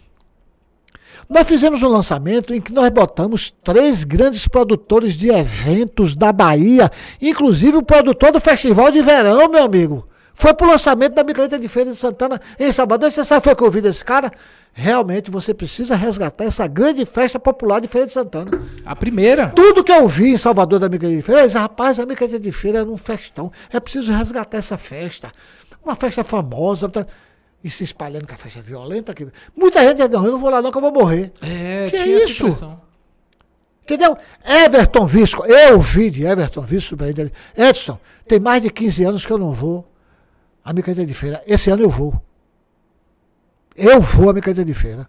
Aí você vai dizer, sim, mas Everton Visco. Everton Visco, um grande empresário, um dos donos lá do Shopping da Bahia, um cara de grande influência. Entendeu? E nós visitamos os meios de comunicação todos ali do Campo Grande. Depois fui lá pro, pro o, o camarote da TV Bandeirantes. Toda hora era chamada da Micareta de Feira. Toda hora botaram a gente no ar da Micareta de Feira, falando da Micareta de Feira e tal. Quer dizer, vinha todo um processo De de resgate da, da, da festa. Sabe? Do, o, o, o ponte universitário. Tudo estava sendo resgatado. Tudo. Lamentavelmente, a pandemia, pandemia- interrompeu esse processo. Interrom- Mas vai voltar ano que vem. Espero. 2023. Espero. Vai Na ser. sua eu opinião, acho você que. não estava mais na pasta, mas você acha que poderia ter sido realizada em, em setembro agora ou, ou seria algo... Eu, inclusive, eu, inclusive, sou favorável a mudança, a tirar a micareta de abril. Não tem sentido você ter uma festa popular na rua, ao ar livre, num período potencialmente chuvoso. Que micareta e chuva. sentido. Micareta e chuva tem tudo a ver mesmo. Até Tem os que porque, defendem já o fato da chuva, né? Que até porque tiraram, chuva- até porque acabaram a, a coisa do carnaval em feira. Em fevereiro e mudaram para abril por causa de Por causa chuva. da chuva. Bom, então, eu não vejo sentido, sabe? E outra coisa, Se você tem um produto muito forte na Bahia, chama-se Verão da Bahia. E vende, viu? Nós temos que pegar uma ponga nisso, rapaz. Por que não? Nós temos que pegar uma ponga nisso. Né? Então nós podemos fazer a micareta no começo do verão. Nós, nós podemos divulgar. O verão da Bahia começa com a micareta de feira e termina com o carnaval. Por que não? Ah, você está querendo trazer turista de São Paulo? Não, não estou sonhando com turista de São Paulo, de Brasília, nada disso. Mas eu estou sonhando com turista até da Bahia, aqui, de Sergipe, aqui do Nordeste, de Alagoas. Micareta 2020, por exemplo, eu ia botar, já estava contratado com, com, com contrato assinado na sexta-feira de Micareta em Feira de Santana. Eu ia botar o seu Valença em cima de um trio elétrico. Ao seu Valença gostou tanto da ideia que ele disse assim: vou fazer um negócio com você. Nós vamos lançar na Micareta de Feira um projeto nacional de Alceu Valença num trio elétrico. E eu vou sair pelo Brasil fazendo um show em cima de um trio elétrico. Agora eu vou lançar em feira na Micareta. Por que na sexta-feira de noite? Porque eu já tinha uma ponte com a secretária de Turismo de Campina Grande. A gente ia conseguir uma mídia espontânea enorme de Alceu Valença na Micareta de Feira na sexta-feira. Né? Que já era o quê? Abriram porta. Abriram porta para o Nordeste. O Nordeste está aqui do lado, o Sergipe está aqui do lado, a Lagoa está aqui do lado, amigo. E eu já tinha essa ponte com a secretária de Turismo de Campina Grande, uma mulher tão retada, tão virada na porra, como a gente costuma dizer na Bahia, que ela botou propaganda do São João de Campina Grande no aeroporto de Recife. Que um dia saltou um. Que é uma das maiores provocações. Oh, fazer um negócio desse. Pra quem Campina- não, não acompanha Paraíba- exatamente. que saltou um pernambucano. Ela me mostrou o vídeo lá. O pernambucano saltou quando ele, aquelas portas do aeroporto que, automática. Quando o pernambucano olhou, São João de Campina Grande, o cara retado da vida. Isso é um absurdo. Fez o, o vídeo. Isso é um absurdo, uma vergonha para nós pernambucanos. Ó a mídia espontânea acontecendo. Então, ela é assim, sabe, uma mulher extremamente competente. A mulher retada, estive lá em Campina Grande, fiquei lá dois dias no São João, conversamos bastante sobre eventos, tudo, tudo. E ela me disse, Edson, a nossa micareta foi inspirada na micareta de Feira de Santana. Exatamente. Em 89, esteve aqui em Feira de Santana, o secretário de Turismo de Campina Grande, eu estava na TV Sué, entrevistei ele. Ele veio aqui olhar a festa, fez lá a micarande. Lá não foi adiante, acabou. Certo? Mas ele disse, agora eu morro de vontade de conhecer a micareta de digo, "Pô, você já está convidada. Para mim era 2020. Você já está convidada, você vai passar os quatro dias lá em Feira de Santana para você conhecer a micareta de Feira de Ou Santana. mania de querer a- acabar com a cultura, a história da Pô, rapaz, cidade. Eu não consigo entender isso. Rodrigo, Ah, micareta é viol- violenta em quê? Vamos para as estatísticas? Vamos, vamos sentar com a polícia militar aqui e ver as estatísticas, ver tudo? Mas é porque hoje, na minha opinião, Edson, sempre tem um- o lado A e o lado B. Todo mundo quer. sei, eu e e tem que coisa eu- que não dá pra ter lá. Eu vou morrer defendendo a micareta de Feira de Santana como uma grande festa e uma festa. Rapaz, é 2019, quando eu botei aquela banda que estava no maior sucesso do mundo, aquela de, de, de mambo, de. Como era o nome? Ei, Alan! Não era o nome da banda? A banda que tocava. Mambo, tocava. Ah, não vou lembrar. Era Lambaçaia. Lambaçaia. Lambaçaia. Tava aquele sucesso todo. Aí eu botei domingo, meio-dia. Teve gente que- a. Teve gente que disse que eu era louco. Você tá é louco. Domingo, meio-dia, o povo tá dormindo. Que, uh, a micareta do sábado, domingo, meio-dia, lambaçaia na avenida. Você viu o fenômeno que foi. Eu vi. E você tava lá? Você viu a bagaceira. Você viu a bagaceira que foi. Pela primeira vez, eu tenho 45 anos em Feira de Santana. Pela primeira vez, eu vi barraqueiro comemorando que acabou a cerveja. Que acabou a cerveja. Porque a festa começou cedo. Claro! Não começou tão Aí eu tarde. lhe pergunto, isso é uma festa de rico? Isso é uma festa que está acabada? Hein? Porque você sabe quantos vendedores de cerveja, de refrigerante tem na avenida ali? Registrados, Não, quantos? catalogados, Quanto? cerca de 300. Eu quero saber qual é a festa de Feira de Santana que você bota 300 pessoas vendendo cerveja e a cerveja acaba. Me diga aí. Não, não conheço. E, e não move só o circuito, né? Não, eu tô, eu tô aqui falando, tô dando um exemplo. Só o circuito ali. Só, Só no circuito. E cadastrado. Eu quero saber qual é a festa de Feira de Santana que você bota 300 vendedores de cerveja na rua e acaba a cerveja. A micareta não pode acabar. Eu fui no São João de São José logo depois da micareta de 2019, ia passando, tinha uma senhoria com um isopor em cima de um tamborete, vendendo um refrigerante, uma cervejinha. Ela me reconheceu, disse, o senhor é o secretário que faz a micareta? Eu disse, sim senhora. Meu senhor, eu tenho mais de 15 anos que vendo na micareta de feira.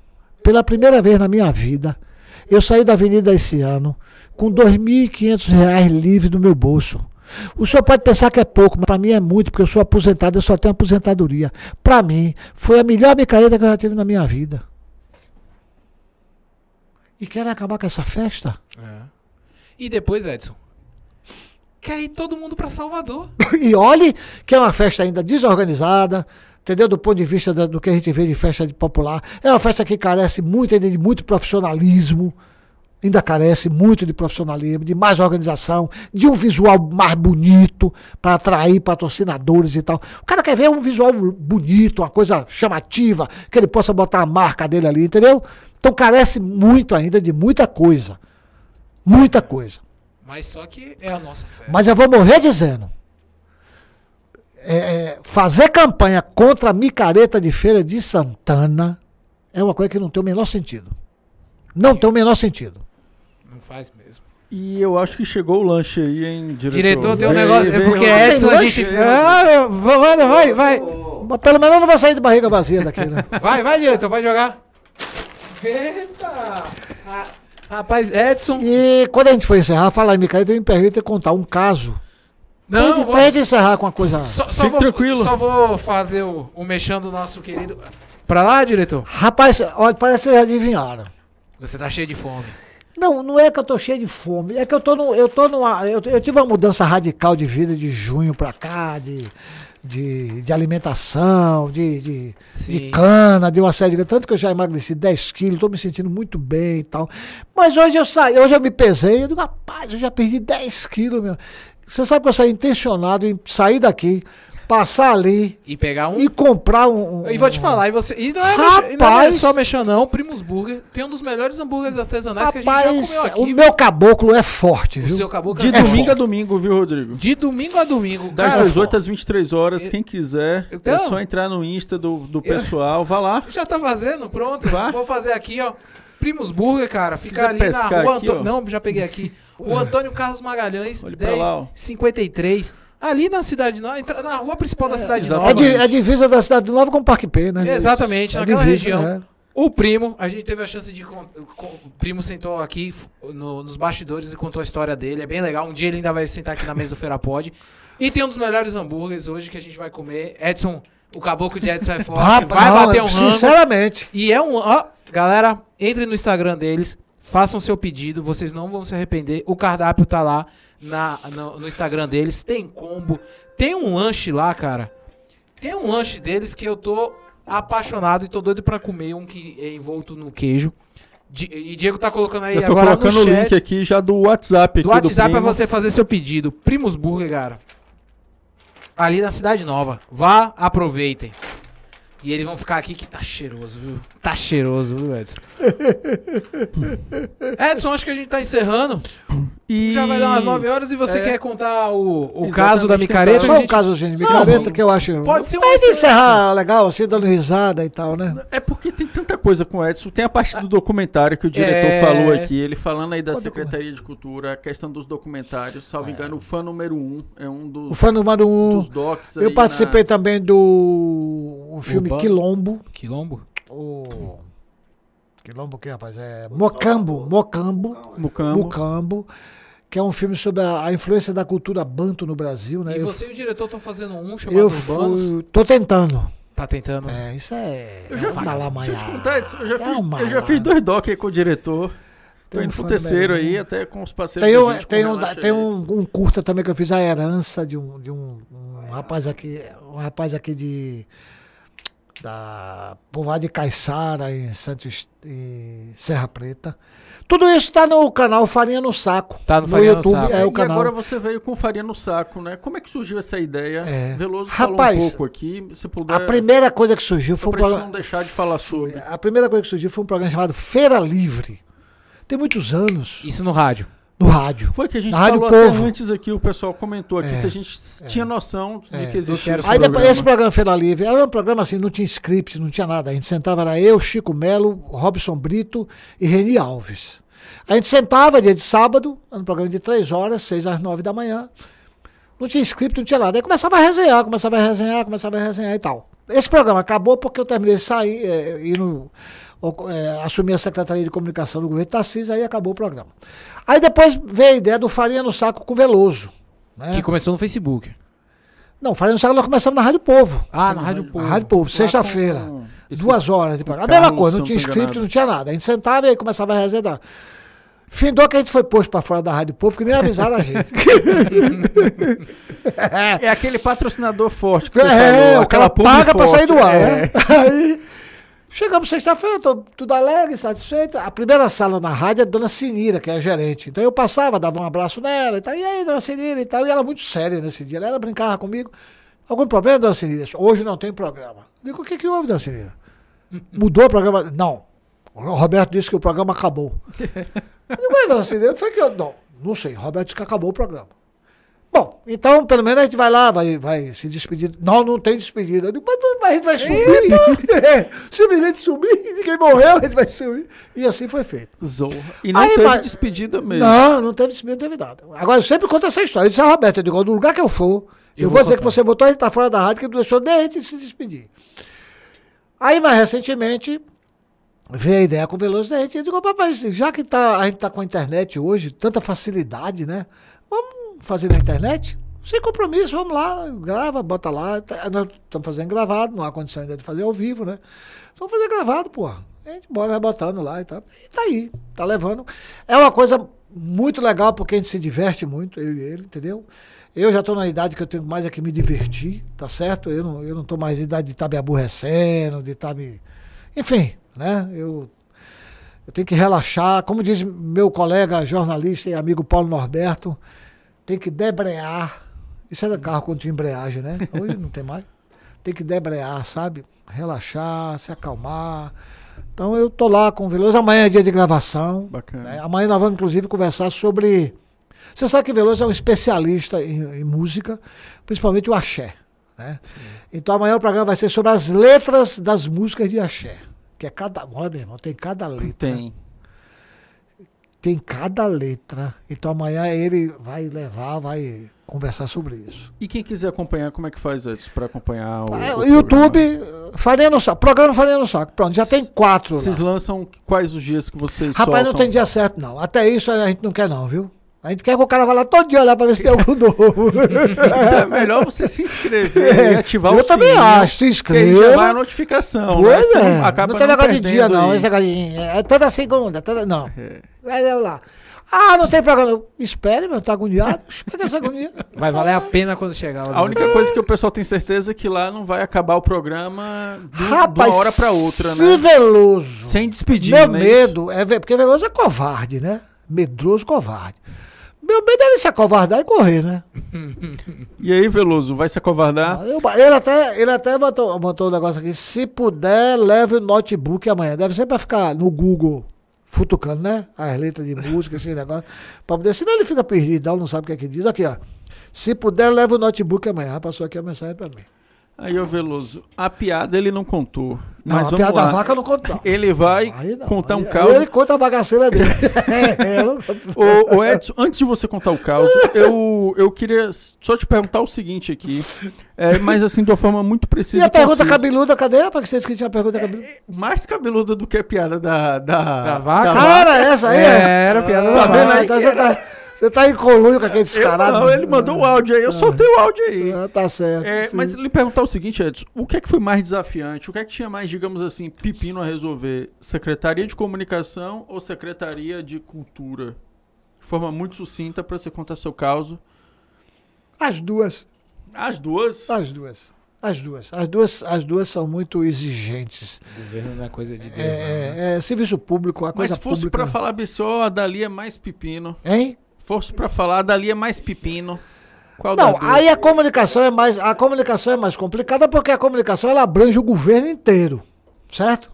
É a questão de imagem do governo, de informação, de prestação de serviço. Saúde, Você trabalha educação. com, é, você trabalha com qualquer- todas as secretarias. Você tem que estar articulado com todas as secretarias.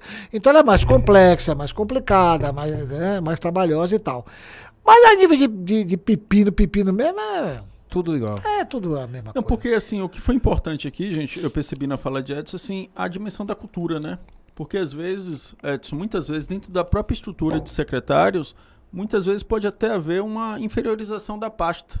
No sentido, ah, ali é uma coisa menor tal. Mas quando você vai pro dia a dia e você escuta Mas isso, isso. mas isso, amigo, você existe. vê uma Mas, essa inferiorização existe no Brasil, não é Feira de Santana, é Brasil. As pessoas precisam entender, né? As pessoas precisam assimilar a, a importância da cultura, Exato. a importância da arte. Não só como formação do cidadão, como transmissão de conhecimento, né?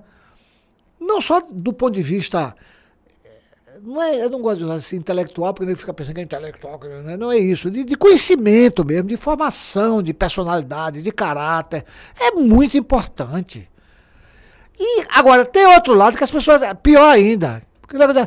Ah, a banda tá. É que lá um lote de vagabundo, fica lá ganhando, tocando, não sei. Não é vagabundo, não, velho.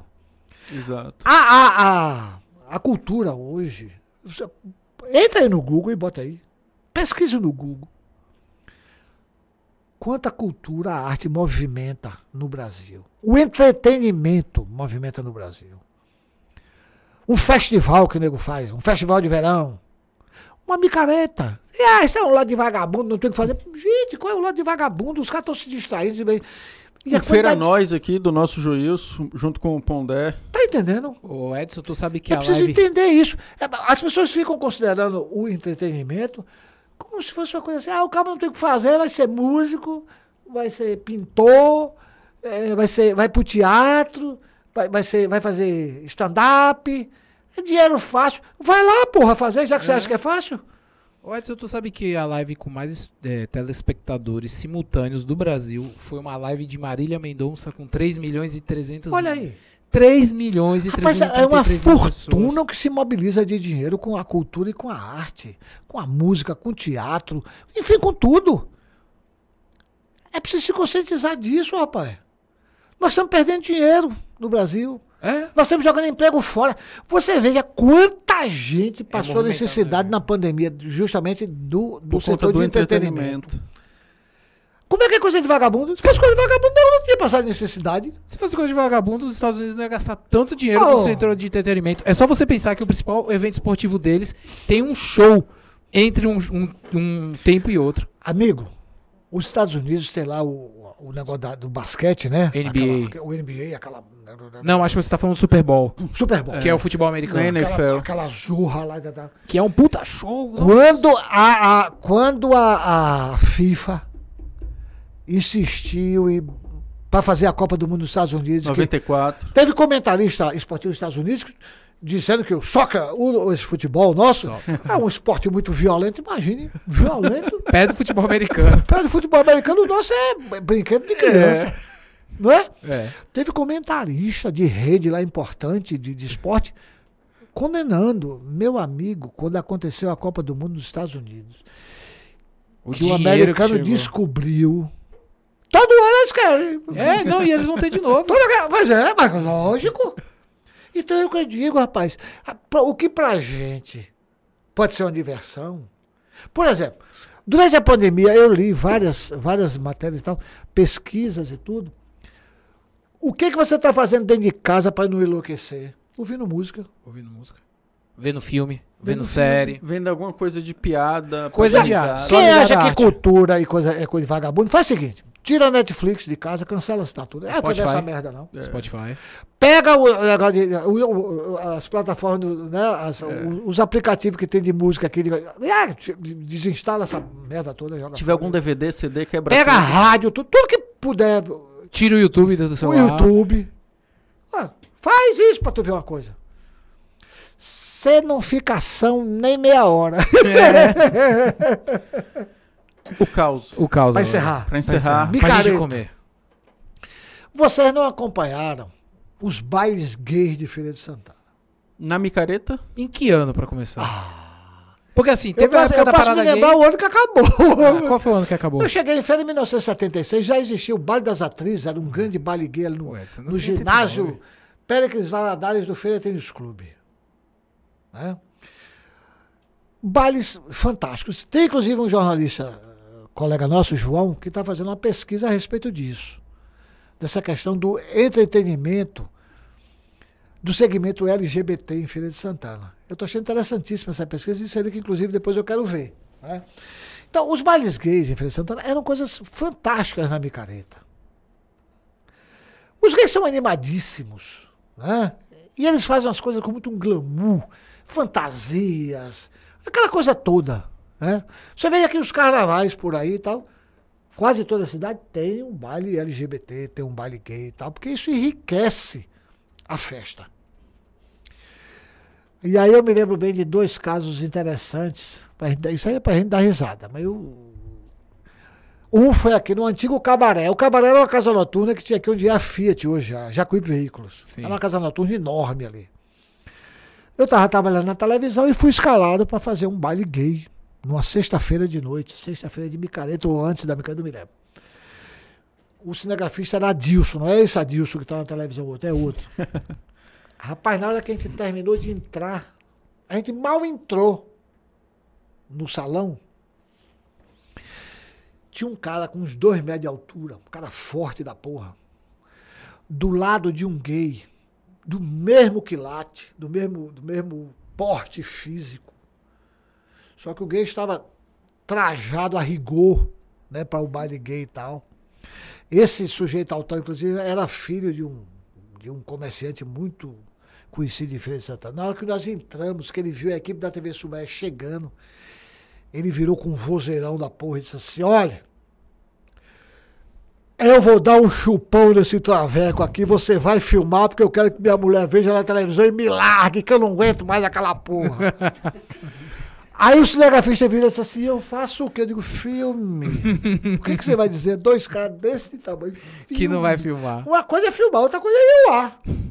E ele tacou um beijo cinematográfico.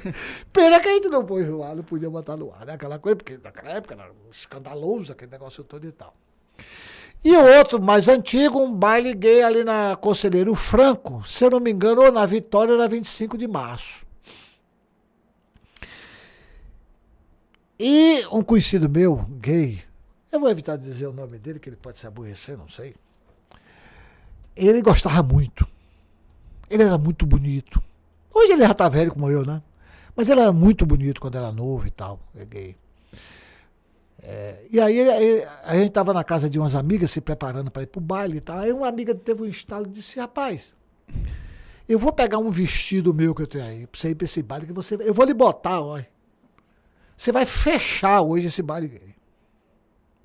A menina pegou um vestido vermelho, aquele vestido que cola assim no corpo, né? Vestiu ele e aí fez uma maquiagem. Ele tinha um cabelo comprido na época, cabelo bem liso, comprido assim e tal. Arrumou, ele fez, ela fazia uma maquiagem da porra, ela fez uma maquiagem da porra no cara. Aí, Rapaz, o cara ficou mesmo, se vai fechar mesmo.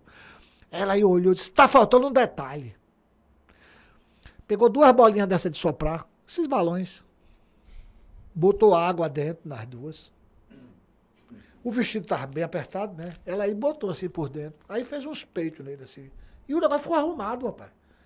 Sabe? Fez aqueles peitos assim com. Tá, aí vamos pro bar e vamos embora. Aí saímos pro bar. Rapaz, na hora que a gente entra. Olha, isso é coisa do demônio, bicho. Isso é coisa de, é coisa de... A gente, mal a gente entrou, o cara todo orgulhoso, rapaz, todo, né, que ia fechar o baile e tal. Quando entra, tinha aquela escadaria, o baile era lá em cima. Chega no pé da escada, vem descendo uma miséria. que peitinho lindo! E aí apertou. Quando apertou, pô, a pouco, apoiava pra tudo quanto é. Acabou o baile do rapaz. A culpa foi dos peitinhos aí. Aí foi embora, todo mundo foi embora. Se retou, vai embora, bora essa porra, bora, bora, bora, bora, bora, bora, bora. Com o peito só não dá. não dá certo. Coisas da Feira de Santana É. que eu adoro, que eu amo muito, moro aqui há 45 anos, aqui casei, aqui tive filhos. E daqui não sairei. É. É? Impossível sair de feira. Impossível. Impossível. Essa terra é muito boa. Feira tem uma atração. Pra quem, quem não nasce em feira, como é o meu caso também, pô, pra ir embora daqui é difícil, Edson. É muito. É difícil, eu fico É pensando. uma cidade muito boa, uma cidade de muitas oportunidades. E uma assim, cidade que o povo trabalha. Aqui nego trabalha aqui, viu, velho? trabalha. E eu deixo eu falar uma coisa, eu e o doidão do diretor, a gente foi trabalhar viajando esse fim de semana, mas parece que é toda cidade que a gente vai, a gente fala, porra, não sairia de feira não. Isso aqui é muito, não é, doidão? Isso aqui tem isso aqui, e não sei o quê. Ah, em Salvador tem muito trânsito. Que, que- em Lauro é não sei o quê. E não sei aonde é não sei o quê. A gente. É uma cidade fantástica. É uma cidade fantástica, ela te Fantástica, absorve. fantástica, fantástica. O hotel que parecia um motel. Um hotel que parecia um motel, Edson. E a gente, a gente vai contar nos Rapaz, tem loja em Feira de Santana, tem casa comercial em Feira de Santana que abre 7 horas da manhã, rapaz. É. 7 e meia da manhã. Já, tá, já tá lá batalhando, trabalhando. E deixa eu falar, e tem uma veia comercial E que que, fecha eu, vi, tarde. eu vejo é em uma poucas coisa- cidades no É uma mundo coisa no Brasil. invejável, é invejável, porra. O comércio de feira é surreal. Amigo, você já parou ali naquele. Naqueles viadutos ali da Cidade Nova. Para ali uma hora e fica olhando o movimento que tem aquilo ali. É só olhar 8 horas da manhã o anel de Meu contorno. irmão. Todo É, parado. 8 horas da manhã. Rapaz, 6 e meia da manhã, o Feira de Santana já tá fervilhando. É. rapaz. Se quiser ver movimento, vai ali pra, pra aquela rotatória ali da, da Casa de Saúde Santana, Também. sábado, 10 horas Nossa, da manhã. ali, ali Aí é. eu- Ou perto do Feraguai. O Feraguai não anda. O Feraguai não ver. anda, cara. Não, é, uma cidade, é uma cidade fantástica, uma cidade, uma cidade peculiar, né? Peculiar. bem diferente, um grande entroncamento. Cidade plana, não tem desastres É, eu ambientais. acho- eu acho fantástico, isso fantástico. Mas é isso, galera. Eu Exato. acho que. Ainda bem que acabou pra eu comer, meu negócio. É, Edson tá É com fome, isso. eu tô com fome, É, Diego é tá com fome. agradecer Não, brincando. a atenção de vocês, agradecer primeiramente a Edson, depois de Não, tanto tempo que que, retornou Isso aqui, foi um aqui papo de colega. para É. conversar com a gente, contar e mostrar um pouco da experiência dele. Tá feito já o convite, Edson, de antemão, quando você lançar aí com o diretor, lançando esse documentário aí que tá Tem que falar no com ele. Maria aí, entendeu? Até já fazendo a Nós jogando aí pro temos, colo do nós diretor temos aí. Pode vir aqui as lançar, primeiras, mostrar um as, primeiras, as primeiras e únicas imagens das ações no Beco da Energia foram nossas, não foi? É verdade.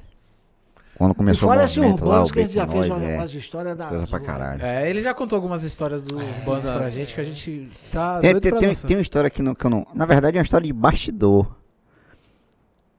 Edson é um cara que adora agulhas. Adoro o quê? Agulhas. Você tá brincando. Tem um negócio Mas, do- mas uma- contando o caso, a gente foi. Rapaz. A gente foi. O, o, o, o personagem que a gente- do, do documentário da gente, ele começou a se aplicar uma, Uma anestesia uma anestesia na testa pra fazer uma tatuagem. pra fazer uma tatuagem. Só que Edson. Durante a gravação. Ele, eu já fui farmacêutico. eu já- É, foi. só, só que é o seguinte, só que Edson tava filmando. Quer dizer, a gente tava, os dois estavam filmando. Mas Edson tava filmando, é porque não, não dá pra ver na imagem, mas Edson tava com a câmera pro cara e sem olhar pra.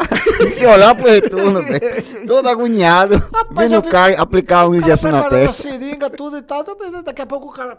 Toma na testa. Eu digo, oh, meu irmão. E onde está acontecendo, Rodrigo, o, o programa e esses livros aí, Edson? Quer que Sim, eu vou deixar aí. É, Eu vou deixar aí. Onde está acontecendo o programa? Ah, claro. Galera, o programa acontece... Edson já conhecia? Já conhece o Já Hub Feira? conhecia. Já. Já conhecia, antes mesmo do- do- dos programas. Já, antes, E, antes do- e- e como as- tem as coisas peculiares em feira, o Hub Feira é uma coisa Ah, com extremamente certeza. peculiar. Você bem lembrado. Isso, o Hub Feira. Feira precisa de mais hubs feiras como esse. Com certeza. Pro tamanho da importância. E como todo programa a galera já sabe, o, é, o Hub Feira é a nossa casa. O Feira Pod nasceu aqui. Hoje tem várias outras empresas acontecendo dentro do Hub Feira. O link vai estar na descrição. Vem aqui, marca um horário, vem tomar um café. Quem sabe encontra a gente do Feira Pod. O Alan você sempre vai encontrar. Até Edson de passagem Por por, que não? aqui. É, Edson de passagem por aqui. Vem conhecer essa estrutura. Vem fazer network. Cara, é o melhor lugar da cidade para se fazer network Com certeza. com empresas, com profissionais, com a galera extremamente político, o pessoal extremamente engajado. E aqui sempre tá rolando um evento. Agora, do nosso lado aqui, na sala do lado, tá rolando um evento do Sebrae maravilhoso e vão acontecer outros mais. Então, galera, se inscreve, entra aí, faz a inscrição, agenda o horário pra visitar e vem conhecer.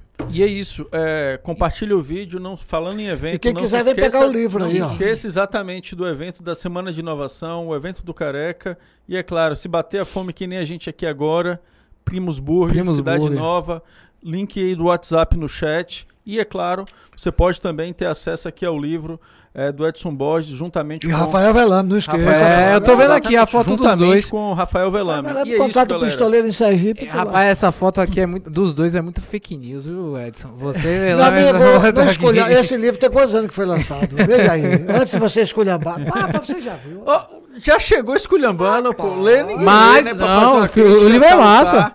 E Já 2018. veio já Você já viu. Pois é, rapaz. 2018. Mas Eu- vamos lá. Um, filho meu hoje, Yuri, falou, quando, quando vocês botaram aquela foto que eu mandei divulgando, Sim. ele viu e disse, papai, você precisa fazer fotos novas. Aí eu disse, por quê? É, essa tá muito... Ele disse, não, porque hoje você tá muito melhor do que nessa foto aí. Você tá mais velho, mas você está mais saudável. Então receba, viu? Um aí. Galera, Nosso muito obrigado. Fiquem com Deus. Até a próxima. Edson já se Valeu. despediu. Forte abraço. Compartilhe aí com a galera.